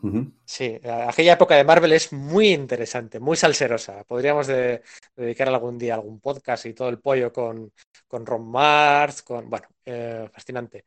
Em, con Ron Friend, no con Ron. Eso, sí, sí, me había quedado descolocado un segundo. Sí, sí, sí ya está. Me, Entonces, bueno, pues, al contrario que aquellos años, cuatro años después, Bob Lighton le hace la cama y eh, está en contra de él, ¿no? Y resulta que va a estar mal metiendo detrás de él y es porque em, Melanie Okun y la, señora Triumph, ¿no? Por decirlo de alguna forma, y Steve Masaski eso es. Eh, bueno, pues le habían prometido a Bob Lighton el puesto de editor en jefe en el momento en el que Jim Shooter pues, fuera despedido. Entonces, claro, tú puedes despedir a una persona, efectivamente, la puedes despedir de su empleo de, director editorial, pero no le puedes despedir de ser dueño de la empresa. Él seguía teniendo un porcentaje de un porcentaje de Valiant. de Voyager, ah, ¿no? Claro, es que era socio capitalista, no solamente director editorial. Eso es, entonces, pues bueno, la llevaron a juicio, ya sabes cómo son los americanos, pusieron ahí abogados. Eh, estas son palabras eh, textuales, eh, cito, ¿no? Ah, esa, es lo que os a decir, las, cifras, ¿no? Sí, sí, sí, estamos hablando del 92. Gasté 70 mil dólares para defenderme de una demanda de 50 mil dólares. Si esto te parece una locura, espera que te diga que ellos se gastaron 400 mil dólares. Aquel mes, Valiant, el, mes que le, el mes que le despidieron, el mes que le despidieron a, Jim Shooter, me refiero, que había sido el mejor mes hasta el momento, porque iban en. Iban en sí, es que no, paraban de ascender en esos momentos, claro. Eso es, había vendido, pues nada, eh, había ingresado medio millón de dólares aquel mes. El mes anterior, 150 mil dólares. El mes anterior, 40 mil dólares. O sea, era un crecimiento exponencial. O sea, claro, querían vender en el mejor momento. Eh, y recuperar todo el dinero que habían invertido. Porque habían invertido, pues, no sé, si 300.000 euros era dólares era un dólares era un 25%, pues habrían invertido pues unos millón y medio, dos millones y, hasta entonces pues habrían puesto luego seguramente más pasta, pues bueno, pues querían recuperarlo y le, y le meten un juicio, un juicio que ganan, efectivamente gana, pues claro, este tío, hombre de negocios, abogado, pues ¿qué va a hacer? Pues, con todos los contactos que tendrá, lo ganan, tasan la empresa en 9 millones en ese momento, le quitan los millones de la deuda, eh, 4 o 5 millones, pues se quedan en 4 millones y le dan un 25% a James Shooter, toma un millón. por cuánto la vende? Y, resulta que eso es. Y, una vez que, que, son dueños ellos de la empresa, la venden, eh, porque digamos, el que les compra la empresa por 9 millones a Jim Shooter, Melanie Okum y Steve Masarsky es el hermano de la señora Triumph, el, el, hermano de Melanie Okum. Es, digamos, una pasarela para, que luego, efectivamente pues, los que han llevado el juicio a Shooter sigan poseyendo la, empresa de algún modo y, y poder venderla más adelante. Y venderla una segunda vez a Climb Entertainment por 65 millones de dólares. No estamos adelantando porque efectivamente la, compra de Acclaim es de Voyager, pero es para que nos hagamos una idea de cómo funciona esa, esa jugada que le hacen a Shooter y por qué y cuáles son los beneficios, ¿no? Eso es. Bob Lighton, eh, dos, tres años después, le harían la misma jugada. Mm. ¿Vale? Eh, aquí hablamos de la lealtad, de la fidelidad, ¿no? Que si las monedas de Judas y tal. A Bob Lighton, eh, los dueños estos le pagarían con la misma jugada. Y le acabarían despidiendo la misma monedita, ¿eh? esa monedita de plata eh, que le dieron a Jay Sutter también se la iban a dar a Bob De hecho, em, Luego el director, el, editor en jefe de Valiant eh, sería Fabián Icieza, ah. que, me parece fascinante, ¿no? Porque anda que no es larga el, currículum y la bibliografía de Icieza y te pones a repasar mil historias y nunca te, caes en la cuenta de que fue editor en jefe de Valiant. Bueno, de, hecho fue el editor de jefe de Valiant en la mejor época comercial de Valiant. Efectivamente, ¿no?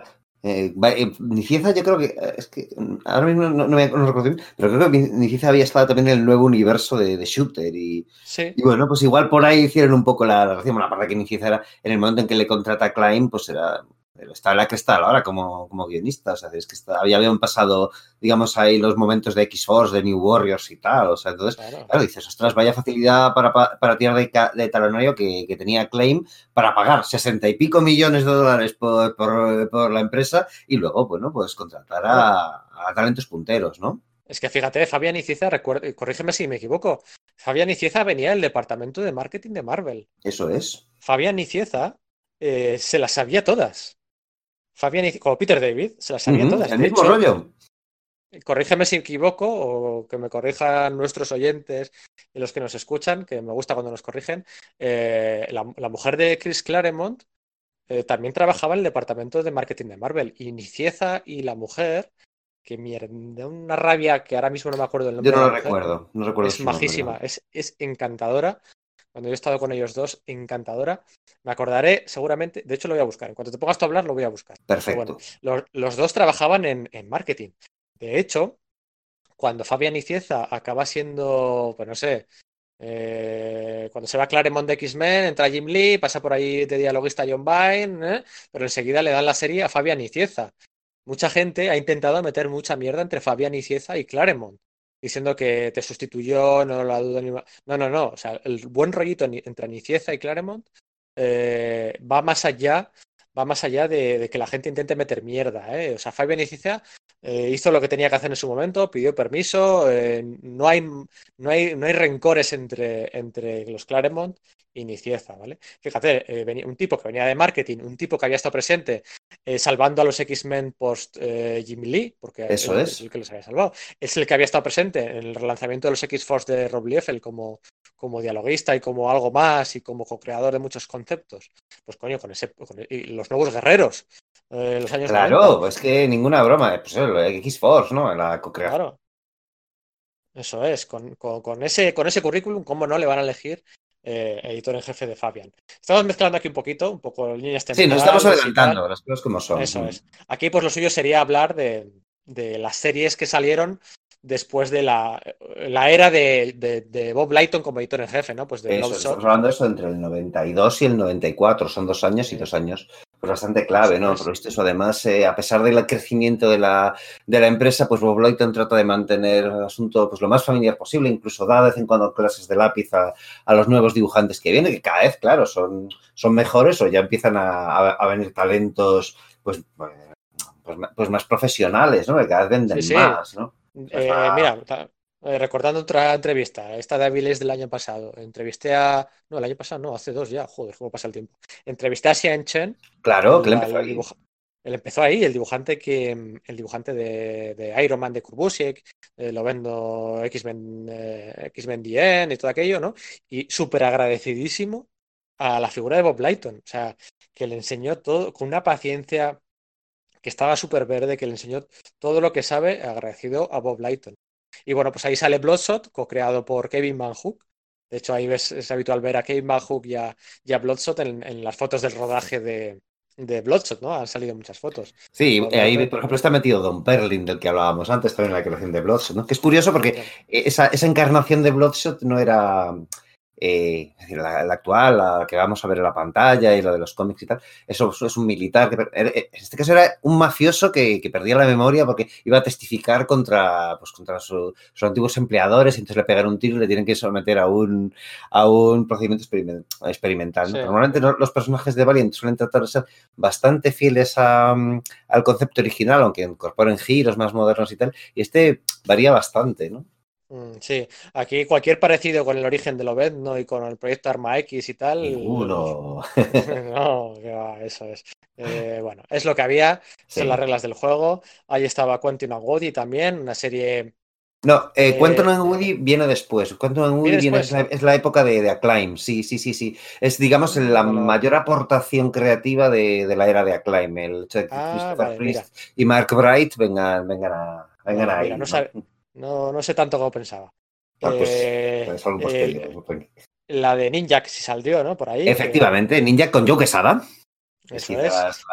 lo, goloso de curioso de esto, ¿no? Que el tío venía, pues, de DC, de venga, pues se ha hecho rey, se ha hecho eh, Azrael, ¿no? Era un, artista bastante emergente, ¿no? Y se, mira, salta a, Valiant a hacer Ninja, ¿no? Sí, hace tres números, ¿eh? Tampoco. Pero bueno, eso no pero vamos. Es mi personaje favorito de, de, Valiant, eh, siempre y cuando no sea en su serie regular. O sea, es el, es digamos el Nick Furia o los inhumanos o personajes que, Marvel. Que, están de fondo y dan ahí como que un telón común que mola mucho. A eso te refieres, ¿verdad? Eso es, con mucho carisma, muy, con esa metránica, esa mm, grandilocuencidad por decirlo de alguna forma, que, puede aplicar, por ejemplo, Mark Millar siempre a sus personajes, aquí pues funciona, ¿no? Ninja, la verdad es que... Súper descaradete, ¿verdad? Yo te... Si te has leído los episodios de Chris Gates y... Sí. Ah, vale, de acuerdo. Es que esos me gustaron mucho y ahí en narices no, no, lo diré. Uno de mis dibujantes favoritos que se encargó del, del relanzamiento de Exo Manowar con, eh, con, con Matt Kint, argentino. Ah, joder, eso es, eh, Llorelo, sí. Llorelo, eso es, ¿no? Tomás Llorelo. Pues esos, los números de Llorelo y, y Cristos Cage a mí quizás sean los números de, de Ninja que más me gustan. Sí, eso es. Aquí en la nueva Valiant le introducen introducen en la serie de X, o Manowar. Eso es, sí. Efectivamente. y va un poco lo que tú dices, que mola que parece más, mola más cuando parece secundario normalmente, ¿verdad? Eso es, eso es. Así que bueno, por ahí estaba Ninja, una serie que acabarían escribiendo eh, Dan Abnett y Andy Lanning, el mismísimo Kurbusiek, eh, bueno, es que, o sea, por allí pasó, por allí pasó todo, todo el mundo. Rax Morales empezó allí hace poco, hace poco anunciaron que iba a volver a, la nueva Valiant. Creo que eh, Morales había, había estado antes en ese sello que DC sacó. Digo en Valiant, ¿eh? Ah, vale, no, solo en, no solo en esta serie, digo en general. Eh, Doug White, que también está en la Valiant de ahora, empezó por, por aquel entonces también en Valiant. Em, no sé, hemos mencionado a Steve Englehart, a Garth Ennis, a yo qué sé, a Ron Marth, a Kate Giffen, a, Jim Calafiore, a Basias, a Butch Boys, que también ha hecho algo. Tim Truman, que, ya que hablábamos de. Pues, eso es. Por ahí han pasado vamos, figuras. Eso es. Así que bueno, pues Ninjak es mi, personaje favorito. Y, y, pues nada, tampoco para extendernos en esta parte, podríamos decir que eso, pues que la historia se repite, que le acaban echando a Bob Lighton. Yo sí señalaría una cosa, si me permites, una cosa así breve, y es que en un momento dado, pues es el, el propietario, Steve ah, Masorsky, ¿no? Pues él es, por lo visto, es, amigo, es amigo personal de Jim Lee, se lleva bien con él. Y deciden montar un crossover entre editoriales, entre, entre Image y Valiant. Y bueno, pues eh, las dos editoriales lo están petando muchísimo. Y es curioso porque Todd McFarlane y Eddie Clarkson deciden no, no, meterse en ello. La idea es hacer seis eh, números en formato prestigio, que se, que se crucen las dos editoriales y haciendo un juego curioso que luego, bueno, estamos hablando de, pues, de, pues de 1992 o mil, ¿cuándo es? En el 93, ¿no? Ah, no, es en, es el 94, perdón, que se me está, que se me está pirando, ¿no?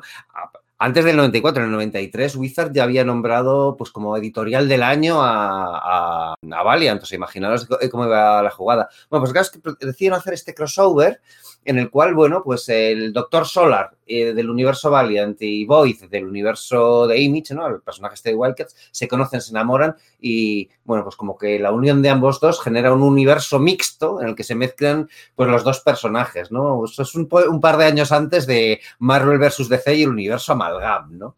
Claro, es que se espera que eso sea un, un éxito de narices, ¿no? De unas portadas, pues, ahí, pues, increíbles de Silvestri, de Jim Lee y tal, pero hay un problema, es que mientras que Valiant es una empresa una, una, editorial que pues no fallaba una respecto a fechas de entrega de, del material y el, la idea era pues que el, guion por encima del dibujo y tal, pues claro, pues la Image de esos años es todo lo sí. contrario. Entonces, de seis números, tres los tenía que publicar Valiant y otros tres eh, Image. Bueno, pues claro, Valiant publica los suyos, pero Image no, a Image no le da tiempo porque eso es el desastre. Son los, son los estudios de, principalmente eso, de, de Jim Lee y de, y, y de, y de Rob Liefeld y el Top Cow de, de, Mark de, de, Mark Silvestri y eh, todos incurren en, en, retrasos. Entonces, la mitad de la miniserie resulta que no está disponible. Eh, se han comprado muchísimos, los, los libreros han comprado muchísimos ejemplares de esos, de, de, de, esa, esa que, claro, pues de repente se empiezan a comer porque los, los compradores empiezan a ver que no van a poder completarlo. Además, los, los, libreros no van a poder hacer devoluciones porque el sistema de devoluciones de Diamond estipulaba que solo había devoluciones en caso de que el retraso fuese superior a seis meses en aquellos momentos y por lo visto los de Image como que llegaron justo, justo a esa fecha para que no fuesen retornables. O sea, te ves de una miniserie, que te ves en medio, que, salieron seis meses más tarde. Y aquello dinamitó la confianza de los, de los compradores un poco de, de Valiant. O digamos que todo esto es el tema de los excesos noventeros y demás, la burbuja y tal, eh, pues esa, ese digamos que fue el, el, punto culminante para que los, los especuladores también se empezasen a retirar justo momento en el que efectivamente pues los dueños de Valiant aprovechan para vender la empresa, como decíamos a, Clive, Sí, es que mira, ahora que, ahora que, comentas lo de... Eh, antes no sabía cómo continuar porque no sé cómo meter esto, en qué momento cómo comentarlo, ¿no? Porque me gustaría, me gustaría comentarlo ya que no le vamos a poder dedicar nunca un podcast a la siguiente empresa que fundó Jim Shooter. A Defiant, ¿qué te refieres, no? Claro, ahora que comentas esto de, eh, Image, ¿no? En Image, cuando nos, sabemos recitar los socios fundadores de Carrerilla, ¿no? Pero de todos ellos, lo cierto es que al principio había uno que no publicó, pues por sus problemillas familiares y tal, y un poquito eh, de, ansiedad. Efectivamente, mira, vamos a contar la misma historia. Eh, Portacho tardó en sacar sus, series bajo el paraguas de Image. Tardó lo justo. De hecho, lo hizo bajo, no bajo su propio estudio, sino bajo el de Jim Lee, que no era lo que eso al final, inicialmente. Eso es, al final Jim Lee le tiró un cable, de hecho luego los dos fueron juntos a hacer el, el, Iron Man de Heroes Reborn y bueno, pero a lo que me refiero, yo lo que voy a hablar es de la, de la burbuja. O sea, tardó lo justo como para salirse de la burbuja. O sea, si, hubiera salido con todos sus compañeros de, promoción de Image, lo habría petado y se habría, habría ganado millones. Pero lo hizo justo, justo, justo, justo cuando la bruja ya estaba, estaba pinchándose y estaba bajando todo aquello. Entonces, al volver de, haber podido ser una superestrella millonaria y tal, no, pasó a ser un empleado más, efectivamente, sí. Eso es. Y entonces es lo mismo que le pasó a Jim Shooter.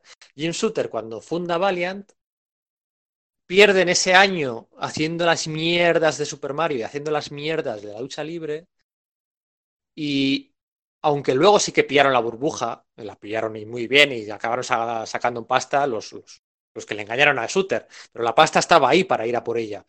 Em, si hubieran salido un año antes, ya ni te cuento, se habrían forrado mm. y estaríamos hablando de una editorial que no habría tenido los problemas, que seguiría a día de hoy. Hubiera tenido Shooter, de hecho, suele decir que además hay que añadir el año que perdió tratando de comprar, comprar Marvel, con lo cual su opinión es como que son dos años que, perdió para, esto, para esta posición clave que estás diciendo, sí. Eso es, fíjate, se va de Marvel en el 87, se tira un año comprándolo, luego lo de Harvey, luego lo de la lucha libre y al final los primeros cómics salen en el 91, o sea, podrían haber salido mucho antes. Lo que iba a decir, la siguiente editorial que montan Janet Jackson, David Lapham, eh, Jim Shooter y compañía, la de Defiant, también pasa como con los lanzamientos de Will Portacho. Justo, justo llegan en el peor momento. Um, el margen de maniobra, eh, la, burbuja pinchada, hace que no hubiera sido. La, fórmula era la misma. O sea, sí. os lo prometo, los cómics de Defiant están cortados con el mismo patrón que los cómics de Valiant. Son igualmente disfrutables, eh, son igualmente analizables y son igualmente conseguibles. Difícil. Pero, mm.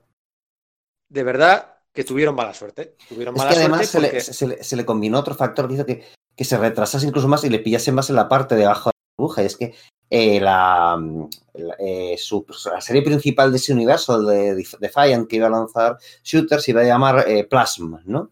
Y justo, claro, en Marvel UK había sacado una serie llamada Plasmer que dibujó el, el español Pascual Ferry y un, y un litigio. Y aunque al final, pues, eh, Shooter cambió la cosa a Warriors, of, Plasma, el juicio siguió para adelante. Entonces eh, les fueron empujando y empujando, empujando más a la, a la zona baja de, de la, de, de, la curva de, ventas de, los 90, ¿no? Sí, sí, es, es, es muy curioso, ¿no? Como, eh, bueno, pues eso, la historia se repite, ¿no? Lo que le había pasado en Marvel le vuelve a pasar ahora. Eh, y ahora ya sí, después de que esta anécdota no quería que se me olvidara, ¿no? Estos paralelismos, esta, revisionismo de la industria del, cómic en los años 90. Y ahora ya sí, pues podemos hablar de la, de la etapa de la etapa de Acclaim, ¿no? Y de esos eh, nuevos 52 que, que aplicaron. que aplicaron los nuevos dueños, ¿no? Pues es una empresa dedicada a los videojuegos que básicamente ahora, es, eh, hoy en día la industria es, pues bueno, crear cómics que puedan ser adaptados a Netflix, que puedan ser adaptados a, películas y tal, ¿no? Eh, a finales de los años 90, 96, 97, pues era que, bueno, buscar un caldo de cultivo. Hacer videojuegos. Eso es, para hacer videojuegos, que era lo que lo petaba, ¿no? Pues que todos hemos jugado a los mismos. es que además pilla de los momentos más altos de la industria de los videojuegos norteamericanos, esa segunda mitad de, los 90, al igual que pillará su crisis cinco años después o, algo por el estilo, ¿verdad? Entonces, claro, pues se montan ahí un, que era un evento que se llamaba Earthquake o algo por el estilo, y pues eso, lo que te has dicho, Nuevos Nuevos 152, La Crisis en Tierras de Infinita, Borrón y Cuenta Nueva, y personajes que en julio de, que en julio de 1995 son reescritos, así, ya no son los mismos que cuatro años Ah. antes, ¿no? Es Sí, un sí, poco- efectivamente.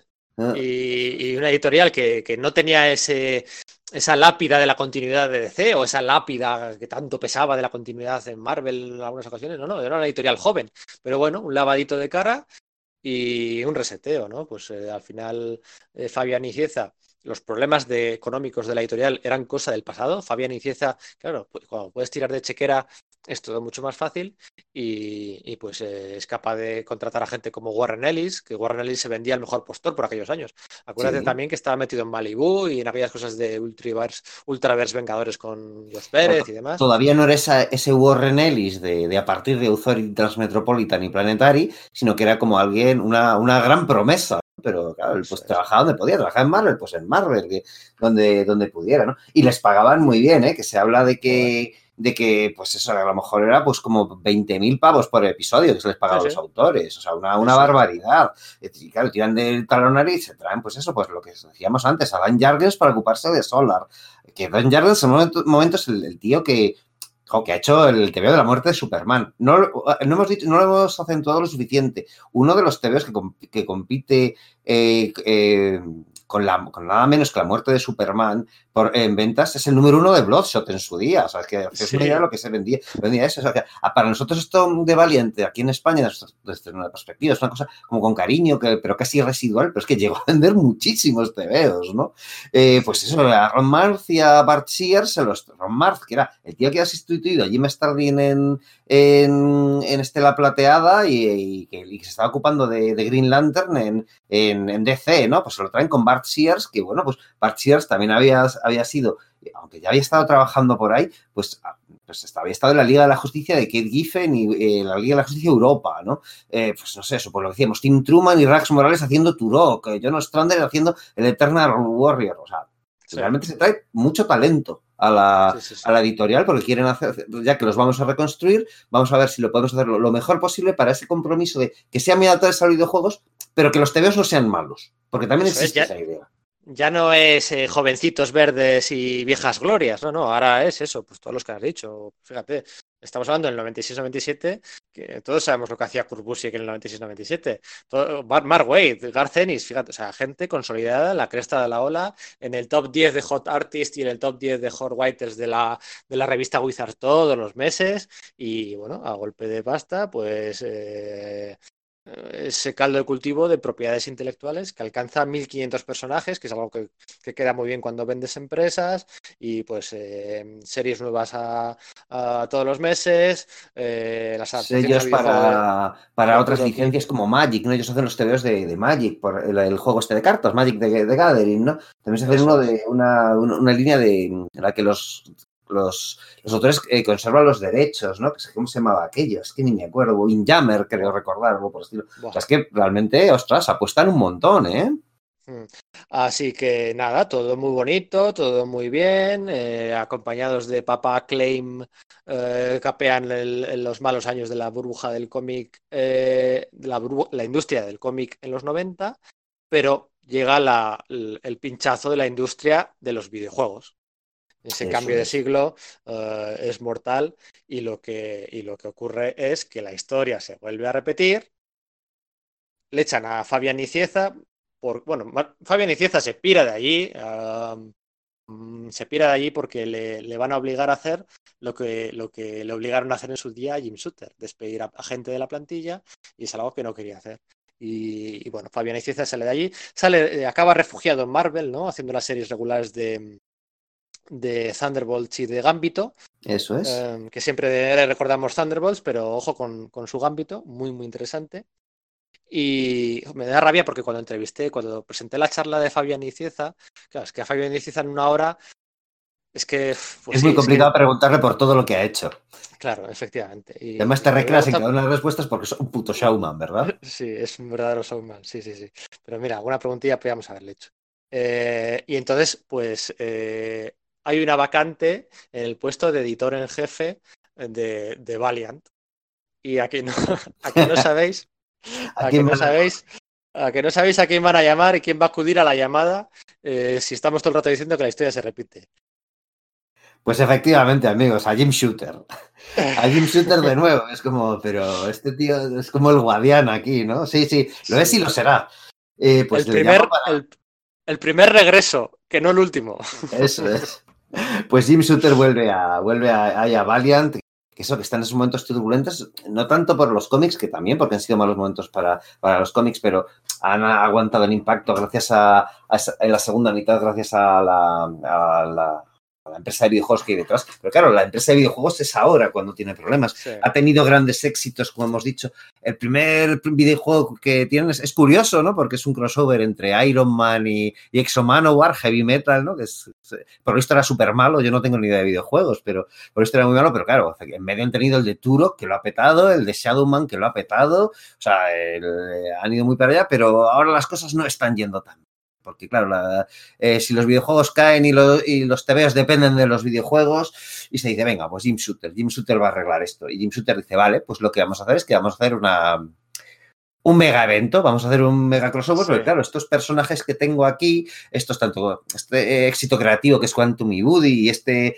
eh, Solar Man of the Atom que viste de negro, y, este ninja que está, que es una especie de personaje videojuego que ha, que ha recreado Carbasic y tal, no son los que eh, eh, los que yo conocí, los que podemos, con los que podemos abundar en la nostalgia de posibles compradores, así que vamos a, ver si podemos rebotear y a, mezclar eso, ¿no? O sea, hacer una especie de extraña mezcla entre eso, más otra idea suya, que es como meterlo por esa banda, eh, de los personajes antiguos por la banda de los modernos, más cómo hubiese eh, una versión que ofrece de cómo hubiesen sido los personajes si él hubiese seguido en la editorial, que es una sí, locura, sí, esto es, una especie de crisis en tierras infinitas en las que tienes Tierra 1 con una realidad que es la, la Valiant antes del reboot, luego tienes Tierra 2, que es la Valiant de después del reboot, y se saca de la manga a última hora una especie de Tierra Prime.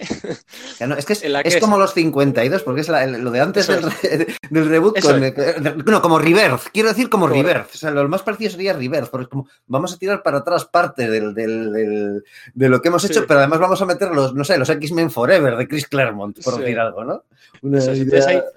hay, un evento ahí de que junta tres realidades pero que es que además, eh, eh, dibujado nada más y nada menos que por, consiguen, convencer a Jim Starlin para que, para que eh, Unity, Unity 2000. Vale, aquí los lectores nuevos conocen a Unity como una serie regular, pero en realidad Valiant la usó eh, sobre todo cuando la usamos potente, es cuando la usaba para, para los eventos. Para Esos nombres de eventos, no como grupo de superhéroes que es como lo utiliza hoy por hoy, ¿no? Estoy súper jodido porque llevo dos días tratando de encontrar mis ejemplares de Unity 2000 y de Solar Man of the Atom y no los encuentro en mi biblioteca. Pues y era como una de mis, de, mis piezas de, mi, grial y no, no los encuentro, los he traspapelado. Pues yo iba a admitir en este punto una cosa, y es que yo, o sea, yo de la Valiant actual me he leído todo, de la Valiant del 92 al 96 me habré leído el 80%, que me chifla, pero ya de estos años y de este crossover yo no lo he leído. Yo he leído algunas ah, cositas, también he leído lo de, de, Visitor y lo de Doctor Tomorrow, que ahora se está actualizando y tal. Y, claro, esto era Starling, pues me lo tenía que comprar, chico, ya sabes, ¿quién soy yo? Eh, pues no sé dónde estarán tus. Era una miniserie de seis números, no sé dónde tendrás los tres primeros, pero los tres últimos no los tiene nadie. No los tiene nadie de nadie. Porque aquello no acabó. Los problemas económicos de Acclaim, pues eh, digamos que, bueno, pues habían tocado fondo y esto supuso eh, el final de la primera era Valiant, ¿no? De la era Valiant Comics, porque, actualmente no es Valiant Comics, es Valiant Entertainment. Entertainment, eso es. ¿Vale? Eh, conviene distinguir eso, ¿no? Ahora cuando nos referimos y veo a webs titulando Valiant Comics, tal, no sé qué, no, no. No, no, Valiant Comics acabó en el 2004, ¿fue? ¿2005? No, me, no recuerdo ahora. 2002, creo que, creo que fue el 2002. 2002, claro, sí, sí es cierto, porque 2004, 2005 es de la siguiente etapa, sí, sí, sí, no es inmediato, sino que hay unos años en los que, bueno, pues tras todos estos problemas, pues ni la o sea, es que no vuelve a tiempo Shooter como para que la, editorial tire para adelante, porque joder, es que es la, editorial madre de la que emana de Acclaim, Comic, eh, Acclaim eh, Entertainment, creo, eh, pues, pues se viene abajo. Con lo cual, pues bancarrota, señores. Eso es, bancarrota. Muy listo fue Jim Lee por esta época al vender Willstorm a tiempo a DC Eso es. Eh, que también, Jim Lee es un, es un hombre de negocios también, ¿eh? Eh, Sí, listo, ha sido, ha sido listo, ha jugado bien sus cartas porque le podía haber pasado como esto. Valiant al final, pues sí, 10 años de historia, exactos, eh, 1500 personajes a sus espaldas, millones de ejemplares vendidos, o sea, de verdad, millones de ejemplares vendidos. Eh, el pico de calidad la gente lo suele, lo suele asociar al Quantum Angrudi de... Siempre se dice el Quantum Angrudi de Christopher Priest. Bueno, sí. y Mark Wright. también- ahí también está, eh, eso es, sí señor, Sergio. Ahí estaba Mark Wright, ¿eh? Eh, nos chifla a todos esas Armor Wars. Sí, o sea, es decir, además que aprovecharon. em, em, Es que, claro, Christopher Priest también era un tío muy listo y también venía de, de- de puestos no solo de, de guionista en, en Marvel, Sí. ¿no? Y como Jim Owsley. Y ahí se aprovechó, como en estos momentos, el de, de- que eso que estaba haciendo Quantum Woody, estaba también guionizando la Pantera Negra en Marvel Knights, se las apañó para hacerse un crossover no oficial con Quantum Sí. Woody. Y entonces tuvo ahí cierta repercusión. Pero sí, efectivamente, de esta, de esta última tanda de la, de la era Climb es quizás el, pues el, el- el- el punto más alto creativo del que se habla, ¿no? A pesar de los talentos de los que hemos, que hemos comentado, ¿eh? que, no hay que no hay que desdeñarlos. Pero es que era una serie superheroica con unos elementos de comedia que es que de verdad te partías. Te- te- Sí. O sea, son unos teos muy divertidos. Ahora, digo esto, pero, es- pero con la encarnación nueva, yo me he reído incluso más. Que es una cosa que me parece asombrosa, que es una cosa que, bueno, en fin, ya lo hablaremos cuando lleguemos a la, a, a- a la actual iteración de, de Valiant. Lo que iba a decir es que, bueno, pues muchas historias, muchos cómics vendidos, una base de aficionados, mm, bueno, pues muy fiel, ¿no? La fidelidad, una vez más, sale en este podcast. Y de hecho, eh, de esa base de aficionados hay dos en concreto, eh, bueno, dos, no aficionados cualquiera, claro, dos, ¿cómo decirlo sin que suene respetuoso? Dos hijos de papá, dos, dos, dos- dos Sí, chavales con estudiantes universitarios, pues con dinero, que estudiaban una carrera eco- eh, económica, que de hecho ellos vivían en, en Hong Kong, ¿no? En Eh, Hong Kong, sí, eso es. pues, Que bueno, que a ver quién sale de la, Inés- Sí, di- que a ver quién sale de la universidad y tiene pasta para pujar y para conseguir comprar los derechos de una editorial. Evidentemente, pues tendrían las ideas muy claras, pero todo ese dinerito no se lo habían ganado ellos, venía un poco de papá y mamá. Pero bueno, mira, eh, que les quiten lo bailado, porque al final son dos tíos que han, bueno, han revitalizado, han sabido revitalizar a Valiant durante estos años en los que la historia se va a volver a repetir. Y nuestros protagonistas son Dinesh Samdasani y Jason Kotari, que pues eso, efectivamente, dos emprendedores recién salidos de pues eso, sus carreras universitarias para ge- gestión de empresas y que en 2005 pues descubren que bueno, que tras la bancarrota de Acclaim, pues Valiant está a la venta por tan solo 50 mil dólares. Dicen, bueno, pues esto hay que optar a ello, así que diseñen un ambicioso plan de empresa, buscan inversores. Claro, ellos tienen dinero, eh, pero no, puede- no pueden disponer de 50 mil dólares del tirón, ¿no? Eh, consiguen fundar una compañía que es Valiant Entertainment para conseguir los derechos, pero no cuentan con una cosa, y es que hay otra empresa que, puja por los derechos que se llama Valiant Intellectual eh, Properties Li- Limited o algo por el estilo. Porque parece ser que Valiant cometió alguna negligencia a la hora de registrar la propiedad intelectual de, de- bueno, no, no Valiant, sino Acclaim. Acclaim debió cometer alguna negligencia a la hora de renovar la, la inscripción de la propiedad intelectual de los personajes de Valiant. Entonces empiezan a, produ- a producir una serie de batallas legales un poco raras.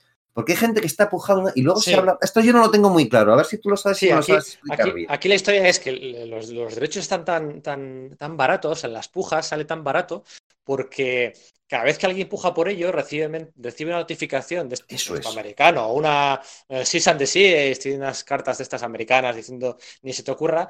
Eh, la leyenda negra cuenta ¿no? que, que había. eh, eh, Alguien misterioso ahí, ¿no? Alguien misterioso en las sombras que decía, ni se te ocurra, no lo compres, te voy a demandar, eh, no puedes hacer esto, tal, no sé qué. La leyenda negra, pues, eh, cuenta que es la señora Triumph la que todavía estaba ahí detrás intentando meter mano y manejar todo. Es algo que nunca se ha sabido porque estos dos chavales, Dinés y...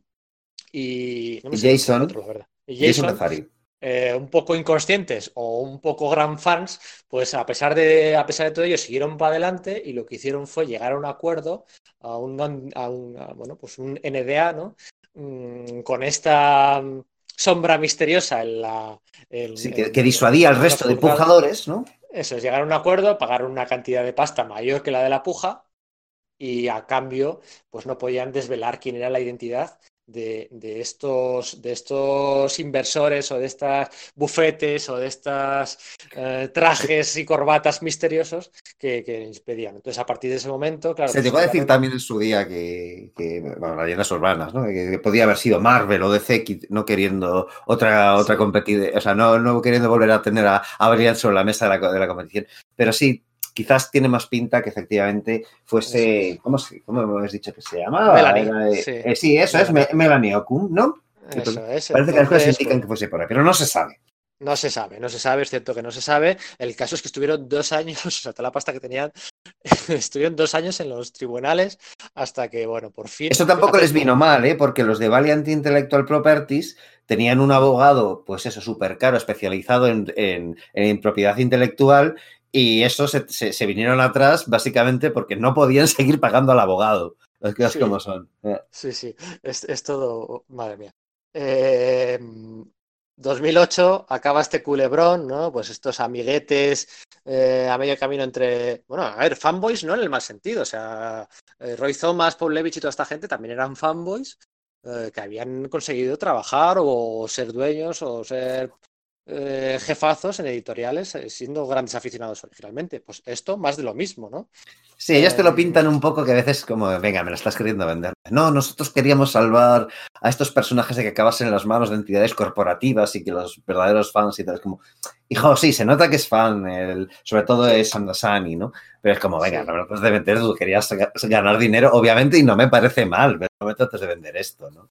Pero sí, sí, sí, Eso. efectivamente, el tira un Y a que no adivináis, a no adivináis, a quién, a quién contratan Dinés y, y, Jason, a quién contratan como editor jefe nada más llegar a Valiant. Pues, pues sí, lo habéis adivinado. Ayer Sutter. Otra vez. La tercera vez que pasa por Valiant. Y espérate el pollo que se va a montar ahora. Sí, porque, eh, claro, o sea, pues, pues, Shooter efectivamente está ahí y dice, bueno, pues, eh, vale, pues voy a, voy, voy a empezar a hacerlo. Y, y nada, pues empieza con la. Vaya papelón de Shooter sí. eh, aceptar estar al cargo sí, de. de redactor dos, jefe ahí, ¿no? Sí, de redactor jefe de dos. De dos Estamos hablando de 2008, ¿vale? 2008, o sea, las fotos de esta gente así, así eh, modernitos y neoyorquinos, muy con la gorra y tal, son súper jovencitos. Y Jim Shooter ya, pues peinando canas, ¿eh? Que también claro. vaya. Vaya papelón, vaya mundo de tiburones, vaya, vaya, qué americano todo, qué pasada, sí. Y... Pues es que no dura mucho, porque es que está eso, en, en, otoño son más o menos las fotos y antes de que acabe el año, pues el tío ve que no están los, los personajes de Gold Key, que le gustaban a él de su infancia y tal, y Dark Horse eh, empieza a publicarlos y, y, se va, se va de Valiant y se va a Dark Horse para, re, para revitalizar a, a, Magnus Robot Fighter, Doctor Solar y, y Turok eh, Warrior of Stone. Sí, o sea, la primera vez que estuve Jim Shooter en Valiant duró año y medio. Eh. La, seg la, segunda vez duró tres cómics con Jim Sterling. y, la, y la última vez no llegó a sacar ni un solo cómic. Es que no llegó a sacar nada, o sea, decir, era una, es una, una cosa súper loca, súper loca. Y encima, claro, pues el Dinés a más Andy y, y, Jason tal, le denuncian, sí, claro, le denuncian claro. porque cre creen que ha saboteado la operación de publicar los personajes de Gold Key en Valiant. Eso es, a favor de Dark Horse, eso es como que, porque claro, los de los chavales estos de Valiant, pues claro, tienen el catálogo de personajes de, pues, de Valiant, pero es que esos, esos tres, los de Gold Key, a través de, fueron un poco el con el cual la Valiant original, pues, eh, a partir del cual empezó a, a, crear su universo, pues claro, también están interesados en comprarlos para tener el, el set completo. Y no, claro, Dark Horse lo, eh, se los lleva y sospechan que es que no es ya que Shooter le, el, eh, se haya ido con ellos, sino que Shooter les ha, ayudado, les ha ayudado y ha saboteado la operación para que Dark Horse lo, lo, lo obtenga. Una locura sí, ahí. Sí. Y le denuncian, le, le, le, le, bueno, de todo, es increíble. Eh, aquella generación, no nos da tiempo a hablar de Defiant, eh, no nos da tiempo a hablar de Gold Key, joder, mola, a mí me molaría mucho dedicarles un podcast. Los cómics que salieron, esa, los, cómics, los cómics de Gold Key se han, cada tres o cuatro años, se han, se han licenciado y relanzado en mil ocasiones. Sí. Los, de esta, los de esta ocasión están muy bien, ¿eh? es de los que sí. mejor están de todas la, los reboots que ha habido. Eh, Sí, ha habido más recientes que, en fin, pues, si no ha llegado ninguno, yo creo, a no ser que estos fuesen publicados, pues, que sé, por Novaro en los 70 y llegase algún ejemplar de los reboots, yo creo que no se ha publicado ni uno solo, ni uno solo. Y los hay que están pues bien, ¿eh? Sí, sí, estos a mí son los que más me, gustaron. El caso es que eh, tampoco es que duraran mucho en Dark Horse. O sea, Jim Shooter se fue allí a Dark Horse pensando que iba. No, no, tampoco duró nada. El caso es que nos plantamos en que se están dejando la pasta en.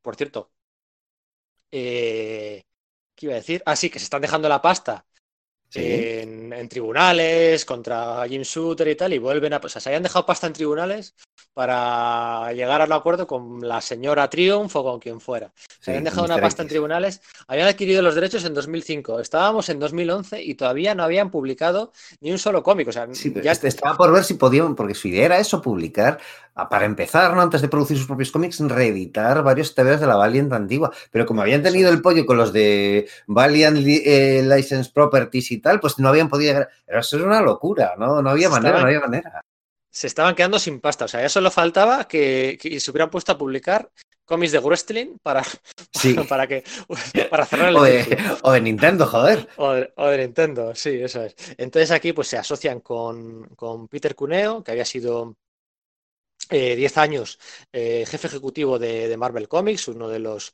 mayores responsables con Bill Gemas de la recuperación de, un jefe jefazo de Marvel, de la mm. recuperación de, el nuevo siglo, dejando atrás la bancarrota, se alían con...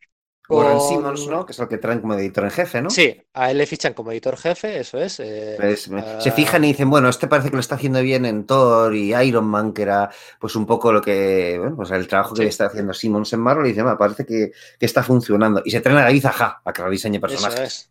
Eso es, a su vez Warren Simmons elige a David Aja, em, con el que ya había colaborado en el Immortal Iron Fist, en el Immortal Puño de Hierro de em, eh, Ed Brubaker y, de Mad Fraction. Eso es. Entonces, pues, eh, el dibujante de Halcón, pues lo que hace es eh, rediseñar los personajes de Bloodshot, el logo de la editorial nuevo, si no recuerdo mal, y alguna cosilla más. Em, y por fin, y esta ya es historia reciente y la más conocida, por fin, en el 2012, eh, un cómic cada mes eh, debuta en las series de mm, X o Manowar, que es la primera en salir, eh, con Robert Benditti y con Cary North. Efectivamente. Y luego, pues, Cary North además tenía la gracia de que había estado en el, en el Conan de Cartuasi, que no ese rollo eh, se subrayaba un poco ese rollo de no, este es Conan con la armadura de Iron Man. sí, bueno, y, para Archer y Armstrong eligen a Fred Vallante, que estaba haciendo lo mismo con Hércules y con Amadeus Cho en Increíble Hércules, aquella saga, eh, la colección de Hulk cuando se convirtió en Hércules durante la etapa de Jeff Loeb. A mí me gusta o sea, a mí del el cómic de, de, Valiant que más me gusta, yo creo que es Archer y Armstrong, y esto me gusta más que, lo que el propio Valiant estaba haciendo en Marvel y me gustaba muchísimo. Me parece, esto pues que estábamos hablando del, sentido. A mí me, todo lo que tiene con las, distintas conspiraciones que hay, cómo entiende el sentido del humor, pero es capaz de, de pegarte un, un golpe directo a la patata después y tal, es una cosa. Igual me río más con ¿eh? cuanto Porque, en, en, Archer Armstrong y en muchas series Valiant lo que pasaba era una condensación muy rápida de información, ¿no? Porque eh, estos son características comunes a todos los lanzamientos, la gente que ya los haya leído lo entenderá. Eh, Valiant apuesta en 2012 por, por sagas cortas, casi siempre de cuatro números. no va a haber nunca ese de compresive storytelling que ya se estaba dejando atrás poquito a poco por aquellos años. No va a haber sagas de cinco números, de seis números, sagas cortas de cuatro números, eh, equipos artísticos rotatorios para garantizar en la mayoría de lo posible, mismamente la primera en la frente, en el X o Manowar, eh, en el número 4 le tienen que echar una mano a Cary North. Da un mm. poco de rabia que, bueno, tu primer tomo recopilatorio ya... Pero eso, sagas cortas, eh, de nuevo, mm, guionistas no secundarios, pero sí un De renombre, pero que ninguno de, pelotazo. Por eso tienes a Jeff eh. que había hecho cosas muy, eh, muy interesantes desde, los años 90 y tal, pero es como gente que, sí, que está, está contrastado, que son profesionales que dan calidad, pero no, estamos hablando...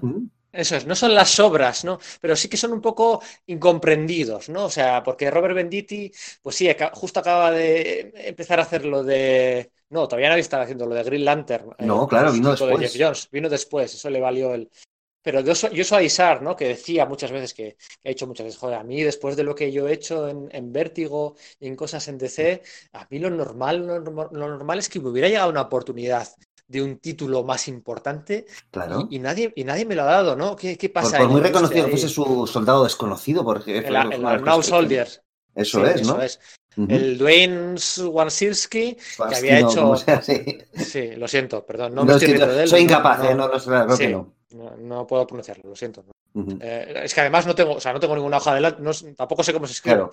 Eh, había hecho la, eh, destacaba la serie aquella de Cable que hizo con Ariel Olivetti, que salió después de Complejo de Mesías, cuando Cable vuelve a ir al futuro con Hop Summers y, ella va creciendo y se enfrentan a Bishop. Era una serie muy digna, muy de oficio, muy currela, muy editorial, y pues mira, le valió el puesto para hacer esto, ¿no? Eh, Fred Van Lante, que, que, que, no acababa de, bueno, pues había dado el pelotazo en Hércules, pero no acababa de encadenar trabajos con su, o sea, gente buena, talentos reconocidos de sobra, bien guiados editorialmente y al servicio pues, de unos personajes eh, en historias que eran comprensibles y para nuevos, nuevos, nuevos lectores, apostando, eh, apostando por, por, el largo plazo. O sea, venga, aunque vendamos poco, aunque vendamos poco, vamos a mantenerlo. Muy bien gestionado, además, porque era cuando, en cuanto veían que una serie se, que se, agota un poco, vale, pues esta serie se cancela y metemos eh, otra distinta con otro personaje, que igual ha aparecido de secundario en otros, y más adelante ya la volveremos a sacar con otro volumen, pero no sobresaturando el mercado, ¿verdad? Y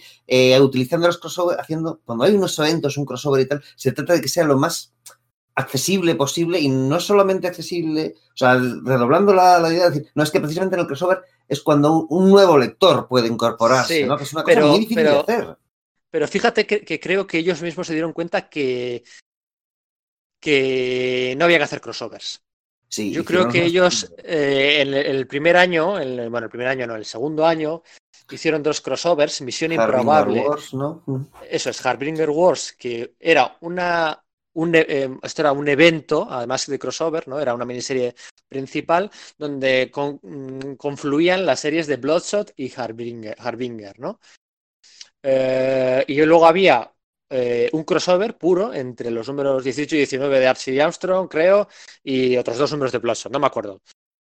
Eh, no funcionan bien. No, no tienen, no, en mi opinión, argumentalmente, no tienen bien cogidas las dinámicas de, de, de internas de los crossovers. Y yo creo que ellos sí, mismos. A pesar de una cosa muy curiosa, que es que, joder, es que están bien pensadas las dos para que se crucen. O sea, que es como, no es la idea lógica y que Bloodshot se cruce con, con Harbinger, porque al final han diseñado a Bloodshot para que sea de, lo, de la organización que está persiguiendo a los, a los SEOTs y demás. Claro. Como que las cosas están bien pensadas de antes, ¿no? Con cierto. No, pues vamos, tenemos una idea hacia dónde queremos guiar el universo. Pero efectivamente, esas Harbinger Wars, pues. Jo, que están bien, pero que sí, falta un poquito lo que dices, ¿verdad? Sí, sí, yo creo que es que ya te digo, yo creo que ellos mismos se dan cuenta de que no hay que ir por ahí, ¿no? Hay que alejarse de que, vale, a Marvel y a DC le funcionará muy bien, pero ellos no. De hecho, eh, las, las, ventas, mm, las ventas bajan. Las ventas de, de, de, de, los títulos bajan eh, cuando normalmente en un crossover suelen eh, subir. Suelen subir. Entonces, se dan cuenta y ya los próximos, los próximos eventos los, van a, los van a enfocar de, desde otro punto de vista. No van a ser crossovers como tal y va a ser. Mmm, jo, esto. Al final, pues, eh, mira, podéis echar un vistazo a la guía esta de lectura que tengo yo con los colorines y los cuadraditos. Pero ahí se ve muy bien, se ve muy claramente cómo lo que hacen es, por ejemplo, eh, pues no sé, Armor, Armor Hunters, ¿no? Uh, ese es el último en el que se dan cuenta de que, del que algo falla, ¿no? Porque ahí sí. mezclan eh, eh, la serie de, de X Manowar, Unity, que, que, que, había, que se había lanzado también en una especie de crossover con X Manowar que sí que no. No, de Pero hecho es que de... yo creo que Unity se inaugura con el crossover con Exomano. Sí, es como que eso el, es, eso. es, como, vale, sí. vamos a presentar a los Vengadores de ese universo, porque eh, reincidamos en ello. Esto es un reboot. La, la, continuidad anterior, ni la de Acclaim, ni la de Valiant de los 90, eh, es, sirve, sino que es como nuevas versiones de los personajes, ¿no? no pues se juntan eso un poco a los, a los, Vengadores de ese mundo, pues vamos a tener ahí a Ninja, Eternal Warrior, eh, Toyo Harada está vendido por ahí, y lo hacen tirando de las consecuencias de lo que Exo Manowar está haciendo en su, en su colección, ¿verdad? Eso es. Pero lo que hacen con Armor Hunters, que es el primer gran evento. Ah, sí, Armor Hunters, perdona, está. Nada, olvi... sí. perdona, me, no, me, sí, me patina con Unity. No, no, pero lo hecho tú de Unity es cierto. Y en Armor Hunters lo que hacen es, es un crossover con X o Manowar, con Unity, pero luego Harbinger y Bloodshot son eh, miniseries aparte, ¿no? Son miniseries de tres números, no, no es la serie regular, por decirlo de alguna Mm. forma, que ya ha concluido. Entonces ahí aprenden, ¿no? Y, y ya los siguientes crossovers, el de Book of Death o el de 4001 AD, que es más o menos un crossover anual, lo que O el hacen de es... Valiant, ¿no? eh, no, espera, el de Valiant ahora, ahora hablamos. El de Ah, Book vale, of vale, Death vale. es la, la miniserie principal, cuatro números, y luego eh, de Bloodshot, pues sacan un especial, ¿no? Es Book of Death, The Fall of eh, em, Bloodshot, eh, Book of Death, The Fall of Harbi- Harbinger, The Book of Death, The Fall of X of Manowar. O sea, son números em, autoconclusivos fuera de la serie regular que no interrumpen la serie regular. Y entonces luego es más fácil de recuperar. El lector decide si lo lee o no lo lee, si prefiere seguir la serie regular, si prefiere seguir solo los eventos. El de 4001 AD, pues lo Te mismo. lo puedes ¿no? tunear como, como, como lees, porque las lecturas son más autocontenidas, aunque leerlo todo en general solo la, la experiencia resulte muy grata, pero no es imprescindible, que es digamos la, imagen de la marca ¿no? que tienen Valiant frente Eso a DC o Marvel, ¿no? Es lo que quieres Eso decir. es. Eso es, no, no, no, no obligan a, no saturan el mercado y no obligan al comprador a, a- a pasar por caja por todos los títulos. Y eso es algo muy de agradecer. Divinity, por ejemplo, ¿no? Que reinventa, que reinventa, reimagina un poco pues una realidad, tal. Pues bueno, pues eh, ¿cómo sería Bloodshot? o cómo sería Shadowman? o cómo- Pues son episodios autoconclusivos, son muy listos, ¿no? Entonces, en ese sentido, pues juegan, juegan en- con unas reglas de mercado distintas, ¿no? Eh, y luego está pues el, el hecho de que el, el Valiant, ese que decías tú, ¿no? ¿Cuántas veces me habrán preguntado por dónde empieza a leer cómics Valiant? Pues mira, aquí eh, dieron el, el- metieron pasta, contrataron a Paolo Rivera, que venía de hacer Mm. Daredevil, eh, a Jeff Lemire, que también entró ahí para luego encargarse de Bloodshot, a Matt King, que también luego varía 84.322 series Valiant. Mm.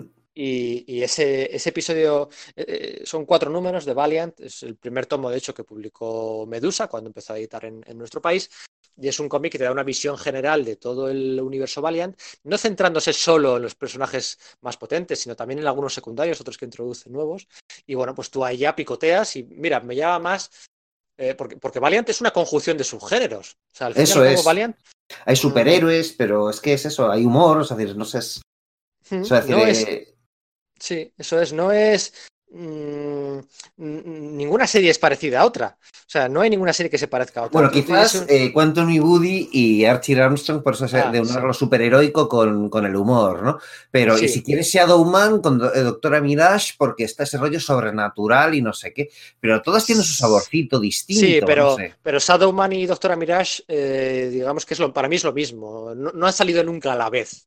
Digamos, cuando, eso cuando es. estaba una, salía la otra. ¿no? Eso es, sí, sí. No, no son redundantes, es lo que queremos decir. Eso es. Pero vamos, tienes una odisea de ciencia ficción en X o Manowar y al lado tienes espionaje con gadgets y magarrismo en, eh, Ninjak, una historia de viajes temporales con Ibar eh, de Time Walker, los superhéroes adolescentes, está muy bien, los superhéroes adolescentes de, de Harbinger, Los de eh, generación cero, que es como si, me- como si, no sé, juntas a la de un patrol de Morrison con, yo qué sé, con, eh, con, Sí. con los DV8 de, de Warren Ellis, dentro de un orden, vamos o- a ver. o artes marciales futuristas, eh, no sé, o, o- esa superheroína mm, de la década que es Faith, ¿no? De adolescentes en el siglo XXI y sus problemas urbanos. O sea, todas las series son diferentes. Si tú no encuentras tu- una serie Valiant que te guste ahí, pues el problema yo creo que no es de Valiant. Eh, Sí, pero bueno, los tíos pues han apostado, ¿eh? Por, por ellos Venden poco, además, no son nunca líder, líder en el mercado, no es como esto que decíamos de los años 90, que llegaron a competir y toda la leche, pero tienen una estrategia de autocontención, de ser muy consciente de cuáles son sus posibilidades dentro del mercado y de aprovechar lo máximo para, para optimizar eso y ofrecer el producto pues quizás más, más honesto, ¿no? Y Cosa que se agradece mucho. Eh, como lector, yo eso sí, sí se lo... Me pueden gustar más o menos algunos TVs, pero en general siempre he tenido la sensación de que no me estás engañando, ¿no? Eh, fíjate lo que decías de Valiant, ¿no? Pues yo recuerdo que la leí, la reseñé y no tenía claro, porque claro, yo, pues ya sabía más de, de Valiant y tal. Entonces me preguntaban, ¿pero es bueno para entrar eh, a leerlo? Pues yo pensaba que quizás no, porque jo, al final son muchos nombres y tal. Y o sea, el resto de la gente, los lectores, la gente que leyó esa crítica me dijo, no, no, estás confundido. Yo no tenía ni idea de universo Valiant y, me enteraba de todo, cosa que, como, qué bien, ¿no? O sea, es mejor de lo que pensaba, pero yo tenía dudas y, gente que, era el público objetivo me dijeron que efectivamente, que se lo habían hecho bien en ese aspecto. Se puede empezar leyendo Marvel en Secret Wars y se puede empezar leyendo DC, fíjate lo que voy a decir, leyendo Crisis en Tierras Infinitas. Pues, eh, pues, pues, pues claro, y de Valiant también, ¿no? Y creo que costaba 12 euros el tomo, ahora no sé si estarás al lado, ¿no? Pero vamos, que por 12 euros entras en el universo Valiant y luego tú decides lo que te gusta. Ahí tiene mucha importancia X o Manowar, tiene muchísima importancia Bloodshot, bueno, pues está bien, ¿no? ¿Qué pasa con todo esto que estamos contando? Esta honestidad editorial, esta Ah, bueno, fidelidad con autores de segunda, no, segunda fila no, Pedro, de, un perfil menos comercial. Claro, pues ya estamos hablando de que ahí están trabajando, pues lo hemos dicho, Matt Kint y Jeff Lemire, que, oiga, o sea, hoy por hoy son tela marinera, ¿no? O sea, bueno, llegaron a fichar a... Llegaron a fichar a Eric Heiser, ¿no? Eso es, el ganador de... un Oscar por el guion de Arrival. De Arrival, la peli de Amy Adams, eso es. Y ahí estaban pues Raúl Allen, Butch Guys, eh, Tomás Llorello, que hemos comentado antes, Cano. Alex Scott cuando, cuando parecía que era una figura emergente, o sea, es que estamos hablando de gente eh, importante. José y... Pérez Pérez, Scott Eaton. ¿Cómo se llamaba, cómo se llama el que está, el que va a hacer Batman y Catwoman con, con, con, Tom King, Clayman, ¿no? Clayman sí, Clayman, Clayman estuvo dibujando. algo de Ninjak. Sí, eso es. Eh, Clayton Crane en, en Rai, que había, estado dibujando oh. pues, los X-Force de Kyle. Eh, joder, diré. Craig Kyle y Kyle Jost, ¿no? Sí, eso es, Necrosa. El crossover aquel de Necrosa. Eso es, ¿no? Eh, igual la de Rai es la, el pico de calidad. Bueno, no es muy sostenido, son 16 números, acaba en un crossover con 4000 AD. Em, pero igual para mí de Rey, a ver, eh, venga, va, vamos a, vamos a hablar un poco de cómics, vamos a hablar un poco de cómics, ¿no? A ver, vale. Eh, ya que están, Hacemos al en este punto, ¿no? Eh, están Pedro y Sergio ahí, pues, pues hombre, algo nos recomendarán. Em, ¿Cómo lo hacemos?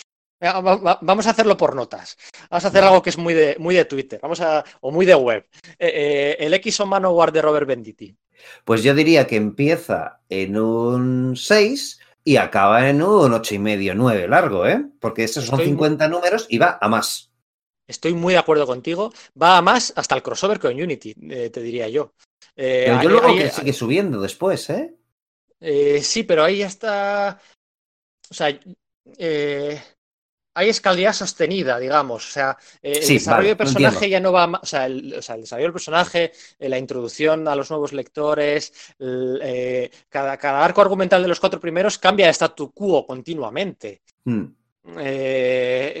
sí, sí, sí, estoy muy de acuerdo. Un 6, 8 y medio, 9, sí, estoy muy de acuerdo. Harbinger. Harbinger, pues honestamente se, pierde. Sí, o sea, si se pierde, yo le, la, dejaría en el 6 y medio, ¿eh? Sí, sí, se pierde un el poco. El dibujo de Cary Evans al principio además no le beneficia nada. Mm. Eso sí, luego desencadena pues Imperium y cosas así, que para mí son, son es una serie de, de, ocho y medio también o nueve, incluso si nos ponemos, ¿eh? Con y, luego, y, tal. y luego Imperium a su vez, mm, pues eh, bueno, se divide Sí, se divide en Faith, por decirlo de alguna forma, el Harbinger Renegade, Renegades. Está también muy bien. Sí, el Generation Zero, pero no, siempre da la sensación de que hay un potencial ahí que no, al que no están consiguiendo llegar. Yo digo que Generation Zero me gustó más, mucho más de lo que esperaba, igual porque no esperaba absolutamente nada de ello. Y esas alusiones, eso, pues, a, la de un patrón de Mark Morrison o a ese rollo de, pues, en plan de V8 fue como, ala, qué, a gusto me queda con este TVO. Quizás de la saga de, eso, de, toda la parte del universo Valiant relacionada con Siots, yo me quedaría eso con Imperium y con Generación Cero. Estando muy bien también lo habitual de Harbinger, ¿eh? Sí. Em, y bueno, luego, recientemente, está Life and, eh, Vida y Muerte de Toyo Harada. De Toyo Harada todavía no lo he leído, por eso no he entrado a valorar. Está muy bien, es de Joshua Dishart, que luego llegaremos, esto hay que empezar a meter el acelerón, luego llegaremos al momento en el que la Valiant Entertainment se rompe por completo, ¿no? Y bueno, pues Dinés sale despedido de allí, se repite un poco la historia, y muchos autores le, juran lealtad, entre ellos Joshua Dishart, y por eso luego yo se me hizo muy raro que Joshua Dishart volviera una y vez que no estaba... la verdad. Sí, sí. pero hablando con Cafú en la Heroes Comic Con este año, me decía que no, que no, es un proyecto que el guion estaba acabado de mucho antes y que bueno. Vale. Porque está trazadas las, líneas generales de eso desde hacía mucho y tendría su calendario de salidas. Por, por eso decimos que sacan pocas series, como vale, pues esta se saldrá dentro de un año o dos, ¿no? O algo por el estilo. eso es. Venga, Archer y Armstrong. Archer y Armstrong yo le he dado un 9 rotundo. Es que me gusta muchísimo esa serie. O sea, me encanta. Eh, Bloodshot. Eh, Bloodshot, le pongo un 6. Eh, pero lo que pasa es que, claro, luego llega Lemire y. y... Pues la etapa de. Meyer es cada, cada arco argumental es distinto, lo mueve de un lado para ¿Y está dibujada? oh, sí. Joder, o sea, con Miko Swayan primero y luego con. Ay, lo diré. Luis Larosa, es una cosa de. Es, es, una demencia. ¿no? Eso es, Lewis Larosa, eso es. Sí, sí, sí, sí también, efectivamente. Un 8 y medio y un 9 tranquilamente. Son Valiant, son cómics súper disfrutables. O sea, nunca mm. van a estar en, en, los, en los esenciales o. es un Watchmen, no vas a encontrar eso. no, eso no es el... palomitas, palomitas, súper divertido. No se te cae la cara de vergüenza ajena en ningún momento. Oficio, buenos cómics. Uh, Quantum Woody. Quantum Woody, a pesar del dibujo de Mink Doyle, disfruto tanto leyéndolo que le, tengo que poner otro 9. Y mira que. Y sé que no es justo, ¿eh? Pero es que lo disfruto tanto, tanto, tantísimo que. Estamos poniendo el listón muy alto, ¿eh? Porque yo ahora iba a decir que, que Ray es mi serie favorita junto a X on Manowar. Y a ver ah. cómo pongo yo un 9. Claro, a mí, Rey, a no me gusta tanto, quizás. O sea, ah, y no lo he leído todo, ¿eh? es verdad. Pero el dibujo de Clayton Crane me encanta y el concepto también. Pero se me, se me hacía un poco farragoso de leer. Pero en general yo no soy muy de Matt Kint, así que igual tiene que ver con eso. Puede ser, pues yo soy muy de Matt Kint. Mm. Eh, Eternal Warrior. Eternal Warrior no creo que le pase. Que, y estando bien, ¿eh? pues tampoco le pondría más de un seis y medio. Shadowman suspenso. Uf, pues sí, ¿eh? A pesar de esa... Y fíjate que tiene autores como Justin, eh, Jordan y, Patrick Zircher al principio y dices, joder, estos tíos son súper solventes. ¿Por qué no funciona eso? Y ni con Peter Milligan ni, ni narices. Eso no, no, no, no, acaban, de, pillarle. A pesar, entiendo lo que decíamos antes, ¿no? Entiendo que traten de hacer algo con él porque es una de las propiedades intelectuales pues eh, que más lo petaron a finales de los 90, pero no, no, bueno. Uh, Ninjak, la serie regular propia, pues ya te sabes, no soy tanto de Matt Kint, así que no le pondría mucha nota, pero los de Christos Gates y Tomás Giorello me, flipan, me flipan muchísimo. Ah, hablando de Matt Kint, el relanzamiento suyo de X Manowar, también cambiando el status quo, ¿qué te ah, pareció? Sí, sí, sí, A mí, a, mí, en cambio, fíjate lo que he dicho, que no soy muy de Matt Kint, me encantó, ¿eh? Tanto por, yo había visto a Giorello en algún episodio de Star Wars y, algún, y lo tenía pendiente eh, por su Conan con, con Tim Truman, ¿no? Mm. Pero cuando le vi dibujando y luego le vi que además el, color era capaz de estar a la altura y luego leí el TVO, ¿no? Y fue como, hostia, Matt Kint, muy bien, muy, muy bien. Sí, pues ahí sí que le, pongo otro, otro 9. En, Con un rollo de disfrute totalmente distinto a Archie Armstrong y, lo de Quantum y Woody. No es que no tiene nada que ver lo que, lo que hablábamos de los géneros, pero el disfrute es así de alto, de 9, 9 y pico, sí. Sí, sí, efectivamente. Además, Matt es muy listo y le mete el turbo. Son sagas de tres números cómo empieza de, bueno, pues en lo abajo de la cadena de esclavos y de soldados y cómo va subiendo. Ah, y, funciona muy bien, ¿no? Con tres números eh, de impacto, desarrollo de personajes, eh, un poco, bueno, mira, me acordaba el otro día cuando anunciaban esto, que se acababa ya el Black Panther, el Pantera Negra de... Está en eh, ¿no? Eso es. Un poco que lo que está haciendo ahora mismo es un poco lo que hizo Matt King eh, con X o Manowar. Además, salir en la misma época, más o menos. Sacarles de contexto, llevarles a otro planeta y que tengan que volver a empezar desde abajo y tal. Pero mira, está hecho con muy oficio lo de, lo de Matt King. Luego, pues ya aquí ya hay pues mucha miniserie, que si Secret Warriors, eh, no, Secret Warriors no, Secret Weapons. Eso es. la serie de Faith, que bueno, pues. Eh, está bien, está muy, es muy simpática. Yo creo que es un personaje que puede que puedes despertar la, empatía de, lectores más jóvenes y creo que, es, que, está guay. Igual no es tanto para mí, simplemente lo mío es como, oye, muy, pues como me puede pasar con los TVs de Kamala Khan o algo por el estilo, pues no son TVs para que los disfrute yo, pero son súper dignos y me parece que es una buena entrada para, para, para todos. lo has descrito muy bien eh, al principio, simpáticos. Yo creo que, Eso es. Mm, yo creo que con esa palabra. Y luego, pues los eventos, pues eh, Harbinger Wars eh, está mal organizado, eh, muy pronto y no acaba de funcionar del todo. Armor Hunters es un poco fancinero. Sí, pero tiene, tiene ah. los diseños de los malos mola. toda la leche, entonces pues ves a esa, y ves a funcionar a Unity, que son eso, los Ultimates, o sea, no son los Vengadores, son los Ultimates de, ese universo, ¿no? Y con sus mierdas y las cosas que tapan y tal, y tiene mola, porque además es los personajes, eso no lo hemos dicho demasiado, ¿no? Pero los personajes de Valiant no son necesariamente héroes muy puros, pero tampoco tienen por qué caer todos en el grim and gritty más atroz, ¿no? y mola las idas y venidas de ellos. A mí me, hacía gracia que, los, que Unity eran tres tíos al final, dos tíos y una tía, un, grupo, de tres. Se me hacía muy, muy raro. Eh, Book of Death está muy bien, es una especie de what if y, funciona chulo. 4001 AD, eh, claro, lo que decía, a mí eh, es un evento que digamos que culmina las tramas de la serie regular de Rai, ¿no? a mí me gusta Rai, pues me gusta 4001 AD. Yo no he terminado de leer RAI, pero sí que mm. leí varios, con lo cual no he, terminado, no he leído 4000 AD para, para no reventarme la, historia, ya sabéis, esto de como con los saldos de Medusa, como fui tonto y, me, y, no me acaba de decidir, pues no sé si voy a recibir el tomo o no, ¿no? Pero sí tengo el de 4001 AD. Y sí que me he leído, pues algunos de los, pues eso, de los spin-offs, de los, no, de los tie-ins, que puedes leerte de forma independiente con el resto de los otros personajes y, demuestra eso de, que decíamos, de que te puedes, que están organizados, bien organizados los eventos. Entonces sí me han gustado los times de, de 4001 AD.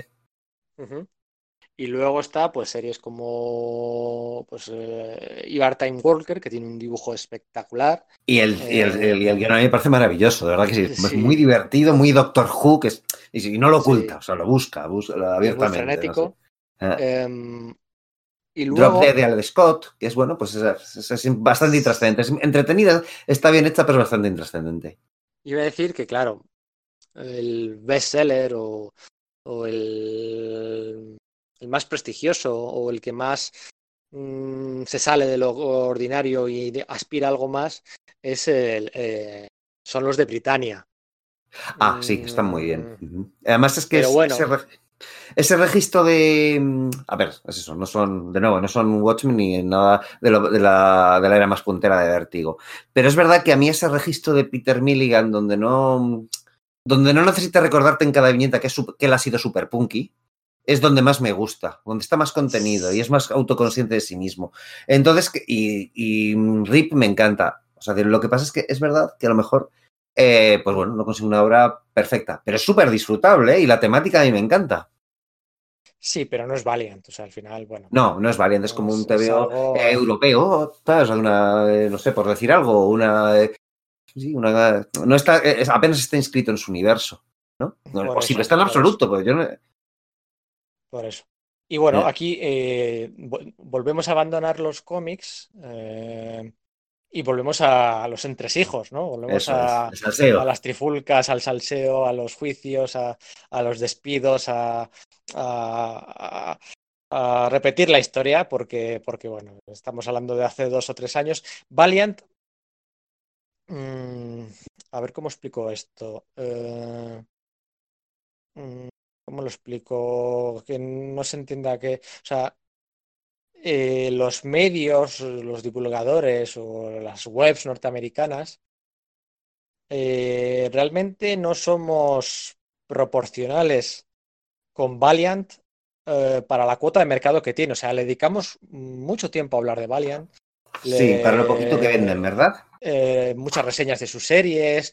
hay, hay, páginas web que les gusta reseñar todas las grapas de, Valiant o todos los tomos de Valiant parece muy bien, si te chifla, pues mira, pues lo reseñas todo.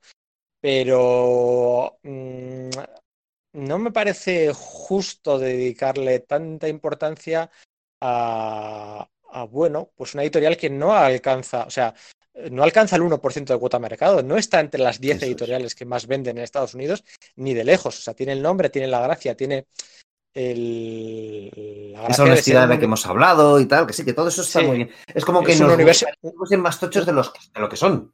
Eso es, no deja de ser un universo cohesionado, que a quien le gustan los universos cohesionados, pues tampoco tiene tantas ofertas en el mercado. Pero, pero, pero, pero, pero Valiant no vende nada, o sea, no vende, van de por debajo del 1%, ni en sus mejores momentos está Valiant Entertainment, está Valiant 2.0. Mm, Valiant ha, sido una amenaza para nadie, ni para Marvel, ni para DC, ni para Image, ni para Dark Horse, ni para Boom, ni para ni para nadie. O sea, no vende nada. Eh, pero bueno, eso que cada uno, pues a mí me gusta mucho Valiant, pero, pero yo soy el primero. Yo creo que todo el mundo Sí, sabe. que recalcamos esto, que, que no son, nos Pero- gustan, pero no son significativos, ¿no? Para la, Eso es. la cantidad de Entonces, todas las, la todas cuota las que le damos de, de atención, ¿no?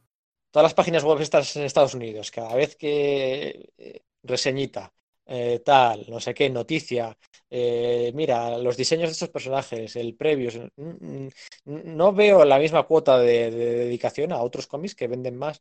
Bueno, no sé, eh, una de estas, eh, no sé, no sé, no sé cómo explicarme bien esta, esta teoría o esta, no sé, no sé, es como si en el telediario hablaran de Marvel, o sea, en el telediario hablaran, hablasen todos los días de, además del Real Madrid y del Barcelona, hablasen de, del Numancia. Pongo- como sí, pongo el ejemplo del- por decir algo. Pongo el ejemplo del Numancia porque es porque, ok, porque, sí. porque le tengo cariño y para no elegir otro que pueda que pueda Sí, despreciar a, Lo último que queremos es levantar eh, eh, eh, suspicacias ni herir eh, Eso es, ¿no? los de Numantino hasta, hasta la muerte. Pero, pero es como si el telediario hicieran eso. Básicamente es eso. Entonces, eh, va a haber una peli ahora, sí, muy bien, pero también la hubo de Scott Pilgrim, también la hubo de, o sea, mm, mira, chico, eh, y aquí reseñando tomo tras tomo, grapa tras grapa, pues es que Valiant eh, no era el mensaje que pretendía transmitir, pero es que, pero es, es lo que hay, o sea, Valiant no vende, no vende, no vende nada. Es un cero a la izquierda, bueno, es un 0,8 a la izquierda en el mercado norteamericano. Es Sí. una mierda. Entonces, pues, pues bueno, es lo que hay.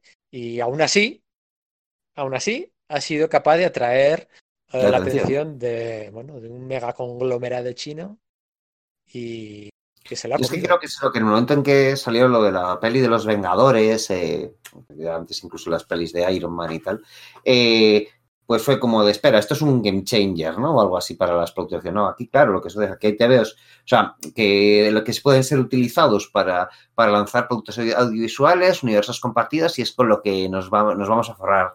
Y poco- una idea un poco, pues que viene un poco del desconocimiento también, ¿no? De cómo se han hecho las cosas, ¿no? Entonces, esto quizás se pueda emular, pues cualquiera servirá. Y, y sobre todo Valiant, que, jo, que tenía un pasado de haber sido moldeado para, para poder ser lanzado en otros productos, pues igual por eso parecían también eh, gente que no sepa demasiado del asunto, ¿no? A los inversores y tal, les podía- era fácil venderles la idea de que estos eran ideales para ser lanzados en, pues, en series de televisión, en videojuegos, en cine y demás, Claro. y que era la gran tendencia a partir de que está entonces. todo el mundo buscando sus universos cohasionados, sus, eso es. Y yo creo que a estas alturas ya la gente está- se ha dado cuenta de que eso no es así. Pero ha sido. Claro. Pero es ahora cuando la gente dice, no, espérate, vamos a dejarla.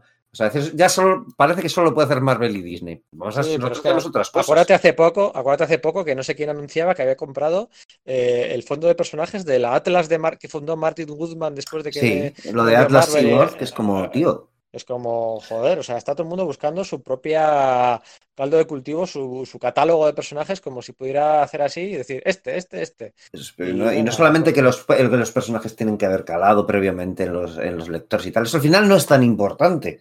O sea, al final hay que saber gestionar eso como, como, se, como se gestiona, ¿no? Que te gustará o no, pero la, la gestión que se, que se hace por parte de, de Marvel, Disney, Kevin Feige es, es bestial. No solamente, la clave no es decir, no tengo un universo compartido, ¿no? Eso per se Eso no es es. lo que funciona. Y esta Pero de eso se están dando cuenta pues, ahora.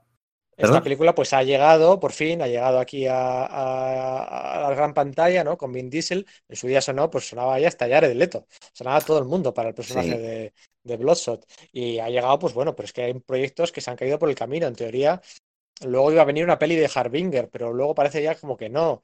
Eh, había una película que estaba escribiendo eh, Joe Michael Straczynski de Shadowman. Ahí, ahí es nada. Eh, que, que además, cuando la anunciaron, anunciaron que iba a estar escrita, eh, no, perdona, escrita por Straczynski y, y dirigida, dirigida por otro habitual de los cómics, por eh, el otro guionista de Pantera Negra, por Hudlin, por Reginald Hudlin. Sí, Reginald Eh, Hudlin, claro.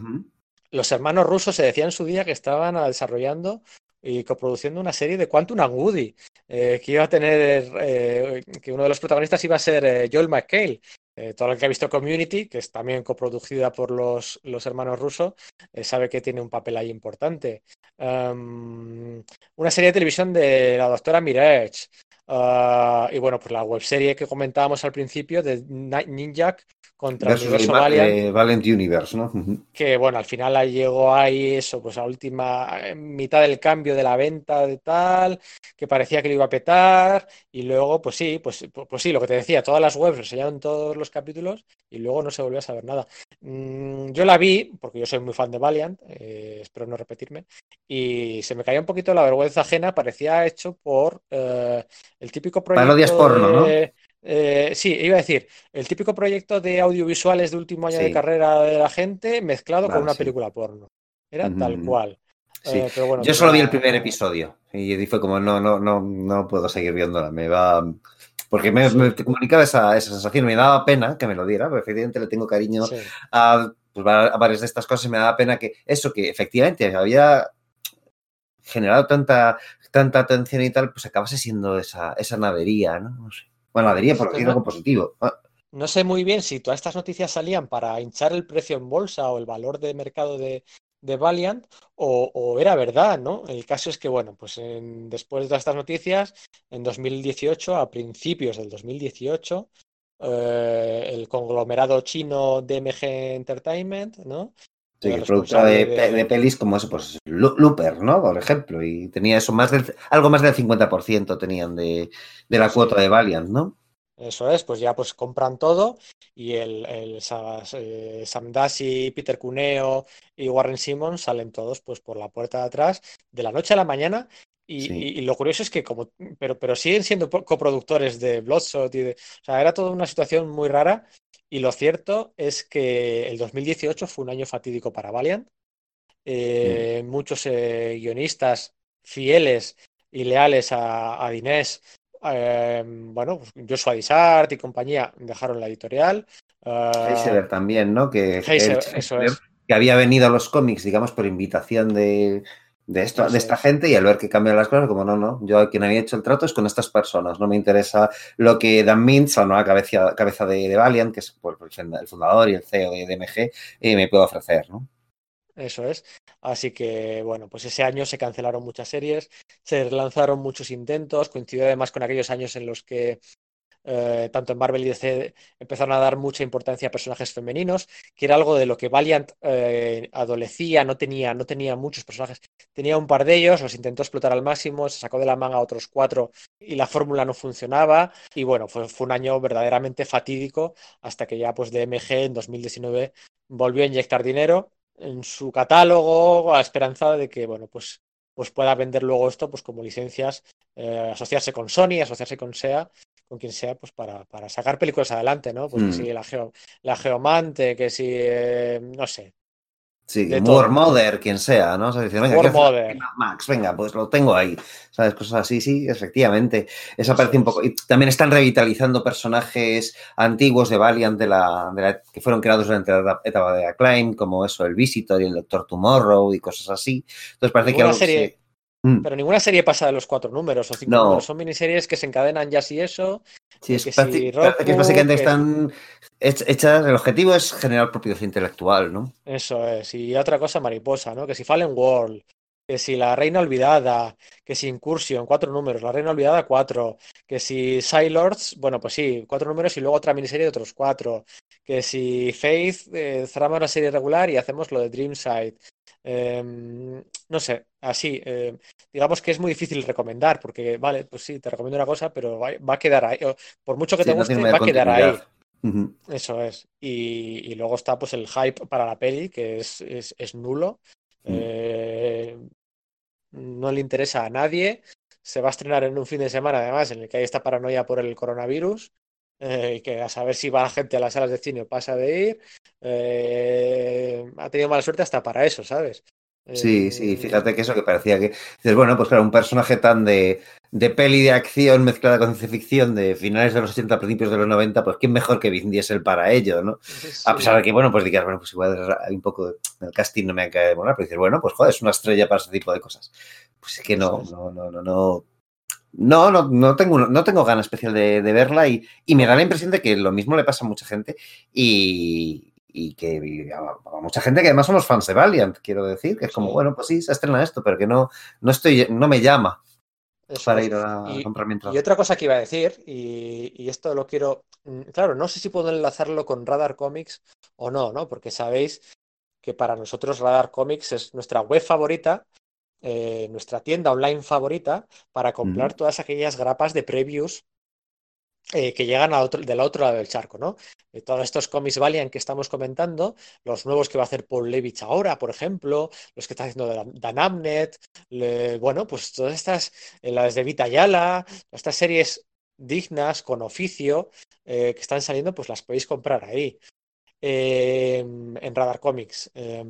Em, ya sabéis que, bueno, ahora tenéis un 5% directo para todas las compras que hagáis, para todas las compras de previews, eh, automáticamente se os va, Radar Comics os va a hacer un 5% de descuento a todas las grapas, el precio de importación.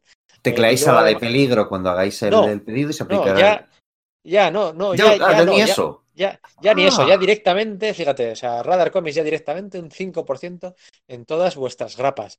Eh, bueno, pues es una ocasión de oro, ¿no? Para, para eso, pues estamos hablando de, bueno, pues eso, de, poder seguir el, la actualidad estadounidense, que da pues mucho de sí, porque esto que hemos dicho de Valiant es así, pero claro, efectivamente los productos son dignos y no sabemos cuándo puede ser la próxima vez que, acierten de algún modo, ¿no? Claro, y más ahora que está en el aire un poco la continuación eh, de publicación en España por parte de Medusa, ¿no? Eso es. Eh, no hay ningún comunicado oficial, no, Nada parece indicar que no vayan a seguir publicando. Eh, en un futuro me refiero, pero de momento las, las, grapas y los tomos que están anunciados para este mes, pues bueno, han sido cancelados y retrasados y bueno, ya se verá, ¿no? Ya, ya veremos. Sí, de hecho Medusa ya no será, será Hydra Editorial directamente, ¿no? Efectivamente, sí han agrupado su... ¿no? eso, eso será fijo, sí. Em, de hecho, bueno, sigue teniendo los derechos, porque ahí están publicando todos estos, estos saldos, ¿no? Em, lo que quería decir es que no, no sé hasta qué punto puedo enlazar y recomendaros que vayáis a Radar Comics. Radar, todo lo de Marvel, lo de DC, lo de Valiant, lo de Image, lo de Dark Horse, los Artist Edition, lo, del material de y de W, todo lo podéis comprar en Radar Comics, ¿vale? Además, ahora estamos a principio de mes, ya han abierto el catálogo de precios para mayo. Podéis hacer vuestra compra ahora, ¿no? La Agua, la editorial esta de Axel Alonso nueva que ha salido, ¿no? De cabeza. Pero claro, me gustaría dedicar un, momentito al final del podcast y ya prometo que no lo repito más, es que la historia se repite, eh, hablar de la nueva editorial que han creado los antiguos dueños de Valiant, ¿no? Porque de la misma forma que Jim Shooter creó una editorial después de ser despedido de Valiant, eh, Dinesa Masandi, acompañado de Warren Simmons y compañía. Sí, de Hunter Gorinson y demás, sí. Sí, de Hunter Gorinson, que era su responsable de prensa. Yo, ojo, yo recordaba antes con cariño que, me llegaba, lo hacía muy bien Hunter, ¿no? Lo hacía muy bien todos los todos los días un email de Valiant. Todos los emails, ah, la previa, descárgate con siete días. Yo, yo me leía todos los cómics de Valiant, yo me los leía con antelación porque, porque era su forma de promocionarlo, ¿no? Lo sacaban una semana antes, eh, había embargo, evidentemente, pero te los podías leer. La verdad, era un, Hunter era un tipo majísimo. Yo me acuerdo que cuando salieron, salieron las series de Valiant, yo hablé con él para entrevistar a todos los autores y me abrió las puertas a, a Joshua Dishart, a James Ansmus, a Duane, a, todos, a Matkin, me abrió las puertas, me puso en contacto con todos, un tipo majísimo, Hunter, y ahora están... Igual eso tiene que ver con la pregunta que planteabas antes, ¿no? ¿Por qué ha habido tanta repercusión en ellos? Porque Gorinson ha sido muy buen responsable en ese aspecto, aparte de otros más, y se les ha puesto muy fácil a la prensa para, para, bueno, pues darse eco de sus cosas, ¿no? Puede ser, pero bueno, el caso es que lo, de CBR y lo de Newsarama era súper saturación de reseñas. Pero bueno, oye, que yo no soy quien para decir cada uno que lleve su web como quiera y esas, esas reseñas igual tienen más descargas que las ventas de cómics, no lo sé. Eh, sí, alguna me lo he planteado también. Exactamente eso, sí, sí, sí, sí. Entonces, pues bueno, lo que quería comentar es que Dinés y compañía han creado una idea, una idea no, una editorial nueva de cómics eh, anunciada hace poco, Bata Idea. Eh, Tú has oído hablar de ella, ¿verdad, Sergio? Sí, o sea, es que es eso, que fíjate que el tío parecía, no se sabía qué iba a hacer, ¿no? Eh, pues he estado ahí, pues, en esto, en esa cosa que se llama Hive Mind con otra gente y ha estado, pues, metido en cosas como The Witcher o The Expanse, el, sí. sí, ha vuelto al cómic, con la gente que le es leal. Ahora que dices eso, el tío, yo, yo que le sigo en Facebook y en Twitter, tío tiene una pasta que flipa, pero es que es coleccionista, o sea, es fan, es coleccionista. O sea, los originales que tiene, que los coloca y las, las pujas que hace y, las compras que tiene, o sea, unos originales y unas portadas mm, de los 50, 60, 70, 80, o sea, de todo. O sea, sí, no, pues voy a tener que empezar a seguirle. De la era Image, de, Jim Lee, de Kyo Cooper, o sea, mm, flipas, ¿eh? O sea, de verdad es una verdadera gozada seguir a Dinés, yo os lo recomiendo. Eh, cuando no está colgando fotos de, de tomando caipiriñas en Hawái o, o, lo que sea. eh, un tipo súper majo, ¿eh? yo le tengo mucha simpatía. Y han aprovechado justo este momento de hype que pueda haber por Bloodshot, han anunciado para anunciar esta editorial nueva, Vaya Días, cuando la anunciaron. Y es súper curioso, ¿eh? Lo, que, lo contenido que es, porque es como, ostras, no es un lanzamiento como súper a lo grande y demás. O sea, es como, vale, pues sí. va a apostar con, por títulos en principio de calidad con gente, bueno, pues eso, como Matt Kint o eh, Doug White o pues eso, Marguerite Bennett, Joshua Dissart, Giorello, eh, Eric Hesserer también va a estar ahí, o Jody Hauser, pero van gente a tener fiel, un... ¿eh? Sí. Gente sí, fiel y leal a él, ¿eh? Es de lo Sí, que hablábamos. Peter Milligan, que, eh, que, que estaba Sí. ahí, pues eh, incluso tíos nuevos como Adam Polina, que yo creo que no había trabajado en, la, en su Valiant, me parece, o Zeb Eh, Wells, sí, ¿no? sí, en Valiant sí, no sé si estaba él o sí, Adam Polina fijo y Zeb Wells creo que no. Pero, pero sí, sí, mola la lealtad de la gente que te, que te, Eso bueno, es. pues eso es un sentimiento que, que a mí me encanta, ¿no? Está Y- recién anunciada la, la compañía, ¿no? Pues que sí, pues a principios Sí. de año, ¿no? Algo así. Sí, hace uh, nada, tres o cuatro semanas. Lo que pasa es que tengo muchas dudas sobre su estrategia, ¿no? Porque Y su viabilidad. Es como, vale, es el llevar esa máxima de la honestidad hasta puntos Sí. en los que quizás no sea practi- practicable o, o sea, la condene a estar en un pequeño gueto que acaba desapareciendo, a no ser que sea un primer paso para ver si eso funciona, si se pueden estabilizar y tirar más para arriba, porque si Valen vendía un 0,8, esto va a vender menos, y a lo mejor son Claro, conscientes. eso es. Menos, pero Entonces- mucho menos, porque es que, claro. Mucho menos, sí, sí, o sea. Claro, es que eh, han cambiado un poco las condiciones, ¿eh? Pero cuando se anunció era, vamos a imprimir ah, y a distribuir solo en 20 tiendas en Estados Unidos. En 20 tiendas. que hemos seleccionado nosotros eh, estudiando eh, que, que, que, que cumplen un poco nuestros estándares. Que solo se Eso es. vaya a vender un ejemplar por, em, por comprador, ¿no? En plan de. Eso es. Que cómo controlas eso ya de entrada, cómo lo controlas, ¿no? Me parece muy interesante. O sea, se saltan el distribuidor y distribuyen direct- di- di- directamente a las tiendas. No va a haber portadas alternativas, o sea, solo va a haber una portada. No hay por nada de variantes. No va a haber variants. Eh, entonces, pues bueno, tengo mucho interés. Pero es que luego tiene otras cosas que es como, eh, y a lo mejor esas son algunas de las que, las que han cambiado, pero una última información era que no va a haber edición digital y que no iba a haber eh, recopilatorios. Y es como. Eso es. Eh, es como, vale, sería, es, es una idea de cómo debería.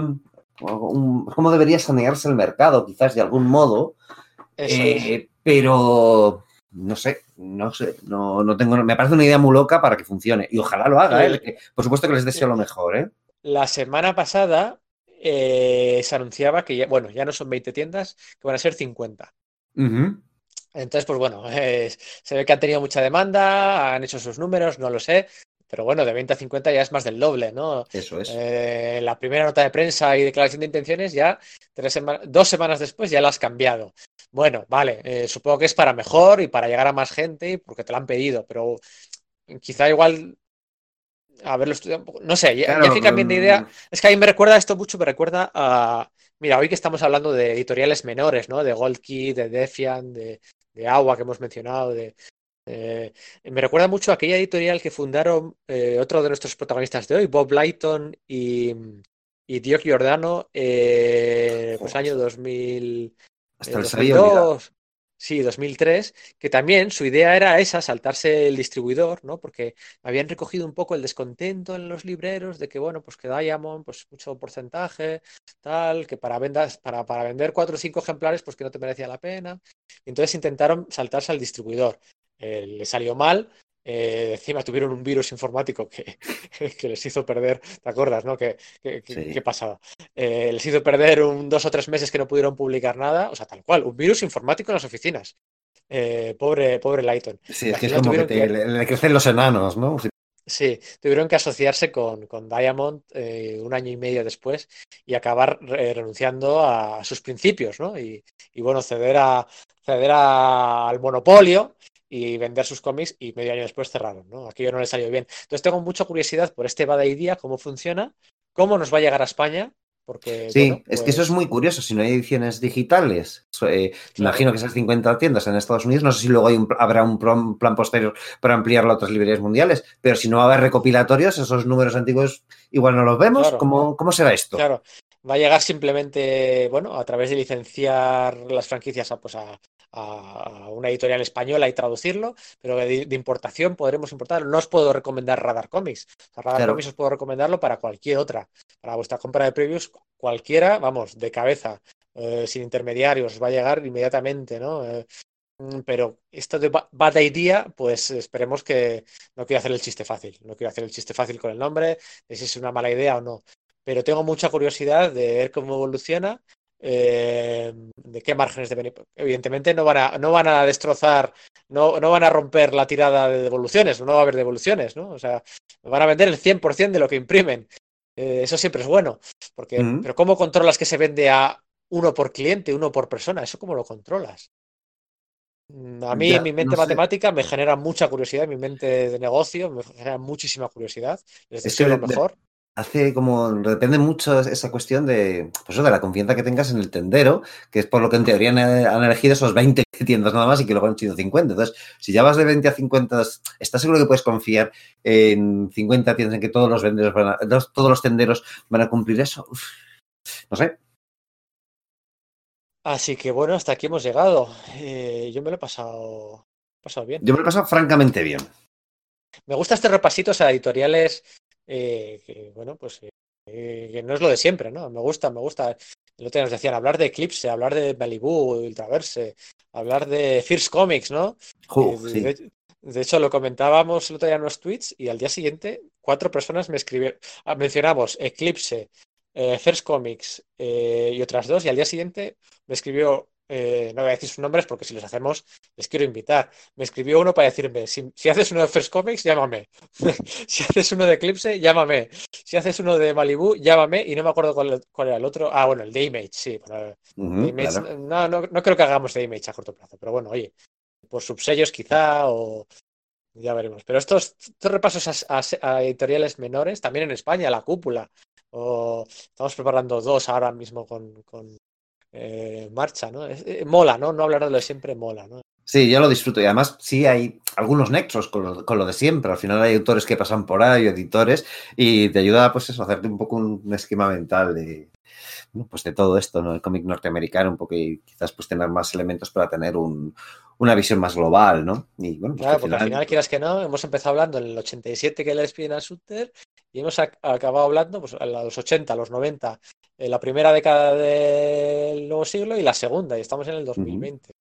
Eso es. Entonces, pues, pues bueno, es un buen repaso, un repaso interesante y que lo de menos es la película. Sí, en realidad sí. Oye, ¿a quién le dedicamos el podcast? ¿Tienes alguna idea? Que siempre lo dedicamos a algún autor, ya sabéis. Pues sí, sí, sí, lo había pensado, se me había olvidado. Lo había pensado, eh, había pensado dedicárselo a Will, a Will Portaccio con la idea de introducir el tema que he introducido antes, ¿no? Lo de que justo, eh, porque he dicho que no se me olvida hablar de Defiant, que no se me olvida hablar de Defiant. Y pensaba que la forma de introducir el tema era a través de Wild Portacho y he dicho, ah, pues mira, se lo dedicamos a Wild Portacho.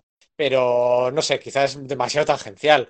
Eh, Jim Shooter es demasiado obvio pues no sé, un término medio. David Michelini, por ejemplo, hablando de fieles a, Shooter y, y Lighton, ¿puede ser correcto? El guionista de la etapa de Iron Man, de la cosa del pantano entre, entre Len Wayne y Alan Moore, y bueno, de, Spider-Man eh, cuando McFarlane desembarcó ahí. Yo creo que puede estar bien, ¿no? Tiene relación con, relación con Mark Bright, que le hemos mencionado, relación con Bob Blyton, relación con... Sí, sí, la verdad es que... Y ha hecho, hizo algunas cosillas en Valiant, ¿eh? Ah, mira, no... Eh, mi idea era eso, evitar que fuese que hubiese trabajado en Valiant, no, no... Espera, espera, vamos a, espera, vamos a mirarlo. Vale. Vamos a acabar el podcast un poco... Ay, no tengo internet. Eh, ay, qué mierda, es que me da una rabia. Eh, para que veáis que está todo hecho de memoria, ¿eh? mira a ver si puedes. Mira a ver si puedes. tú, a, ver si, eh, a ver si hizo algo. Y a ver si hizo algo también luego, míralo para la editorial esta de Bob, la editorial Jordan. Vale, un momentillo, me, me voy a su. Mientras, tanto, mientras tú hablas, di algo, ¿eh? Mientras tanto, no, no, mira, esto es una técnica. Mientras tanto. Sí, sí que en Valiant Comics. Sí, Espera, espera, espera. Mientras Sergio busca esto, eh, aprovechad. Si os gusta el podcast, suscribiros a nuestro canal de iVoox. Este, está todo controlado. Ah, se nos tienen que olvidar las cosas para que me acuerde de pedir a la gente de que se suscriban a iVoox y nos den likes. Si no, se me olvida siempre. Lo he hecho de 32. Sí, lo, hemos hecho, muy pocos y, en un podcast. de verdad que sí. En un podcast. Mírame, eh, hizo algo en, en, en Valiant, fijo. Mira, Seguro. sí, en Valiant de hecho hizo bastantes cosas y no lo tenía Sí. controlado. No me acordaba que Ray, los ocho los hizo Sí. él, e hizo, el, hizo Turok, los primeros números, hizo Hard Cops, hizo un montón de cosas y no lo tenía controlado. Fíjate, hizo incluso uno de los números del, del crossover con, con Image, aquel de Deathmate. ¿Y era Future Comics la, la, la empresa de, de Lighton y Giordano? ¿Se llama así? Eh, no sé, míramelo. Eh, ¿cuál es? Me estoy liando ahora mismo, tengo una saturación mental. Homage Comics no era. Eh, No, Homage no. Eh, un momentico que, que lo miro, porque creo que era Future Comics, pero... Puede ser, ¿eh? no. Sí, sí, puede ser, sí.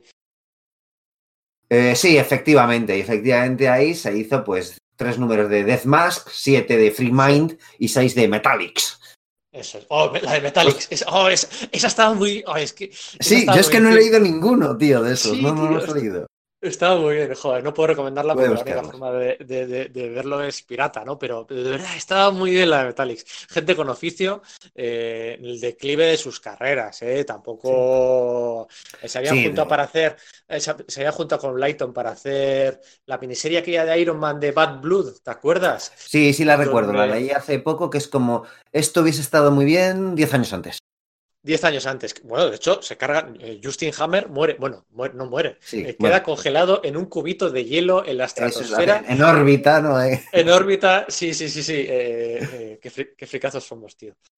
Sí, tío, la, la armadura esta que tenía espacial nueva, ¿no? Que era... La armadura espacial, sí, con, Sí. con el, con el que se montaba en una especie de treadmill y salía proyectado. Eso, la como, como si estratosfera. llevase la... es- Eso es lo que se monta Orión. Eso es, igual, No. sí, sí, sí, el de Orión. Y tenían Sí, una pelea sí. allí, y se moría de cáncer y parecía que iba a morirse y al final no, estaba en una piscina y de repente se abre una brecha en el casco espacial y la- como está dentro del agua de la piscina, sale expulsado, se congela el Y agua en hielo. Ahí, Y, se y Justin hecho Hammer ahí como si fuera esto la, la, la, ayer, madre mía. madre Bueno. mía. ¿Cómo se llama la editorial esa entonces? Future Comics. Eh, Future Comics era así. Vale, sí, efectivamente. Pues sí, sí, de- de- me parece bien dedicársela a, a David Michelin, que además por los años esos de Valiant supongo que estaría también en, en DC haciendo Superman a la vez. Claro, pues es verdad, Eh, coincide, ¿no? Sí, o sea, pero esto es en el, entre el 92 y el 94, pues sí, ¿no?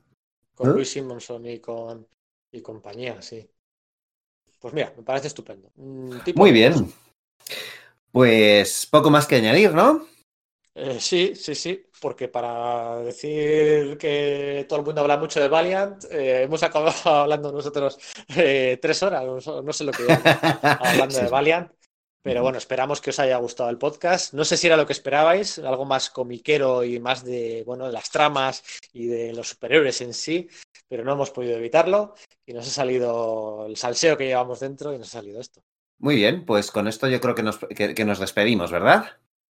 Venga, estupendo. Hay que practicar las despedidas, ¿eh? Nos cuestan. No, no, no- Siempre, siempre nos cuesta. No, no, nunca queremos irnos, ¿verdad? No queremos irnos, eso es. Venga, un saludo a todos, un abrazo. Un abrazo, volvemos.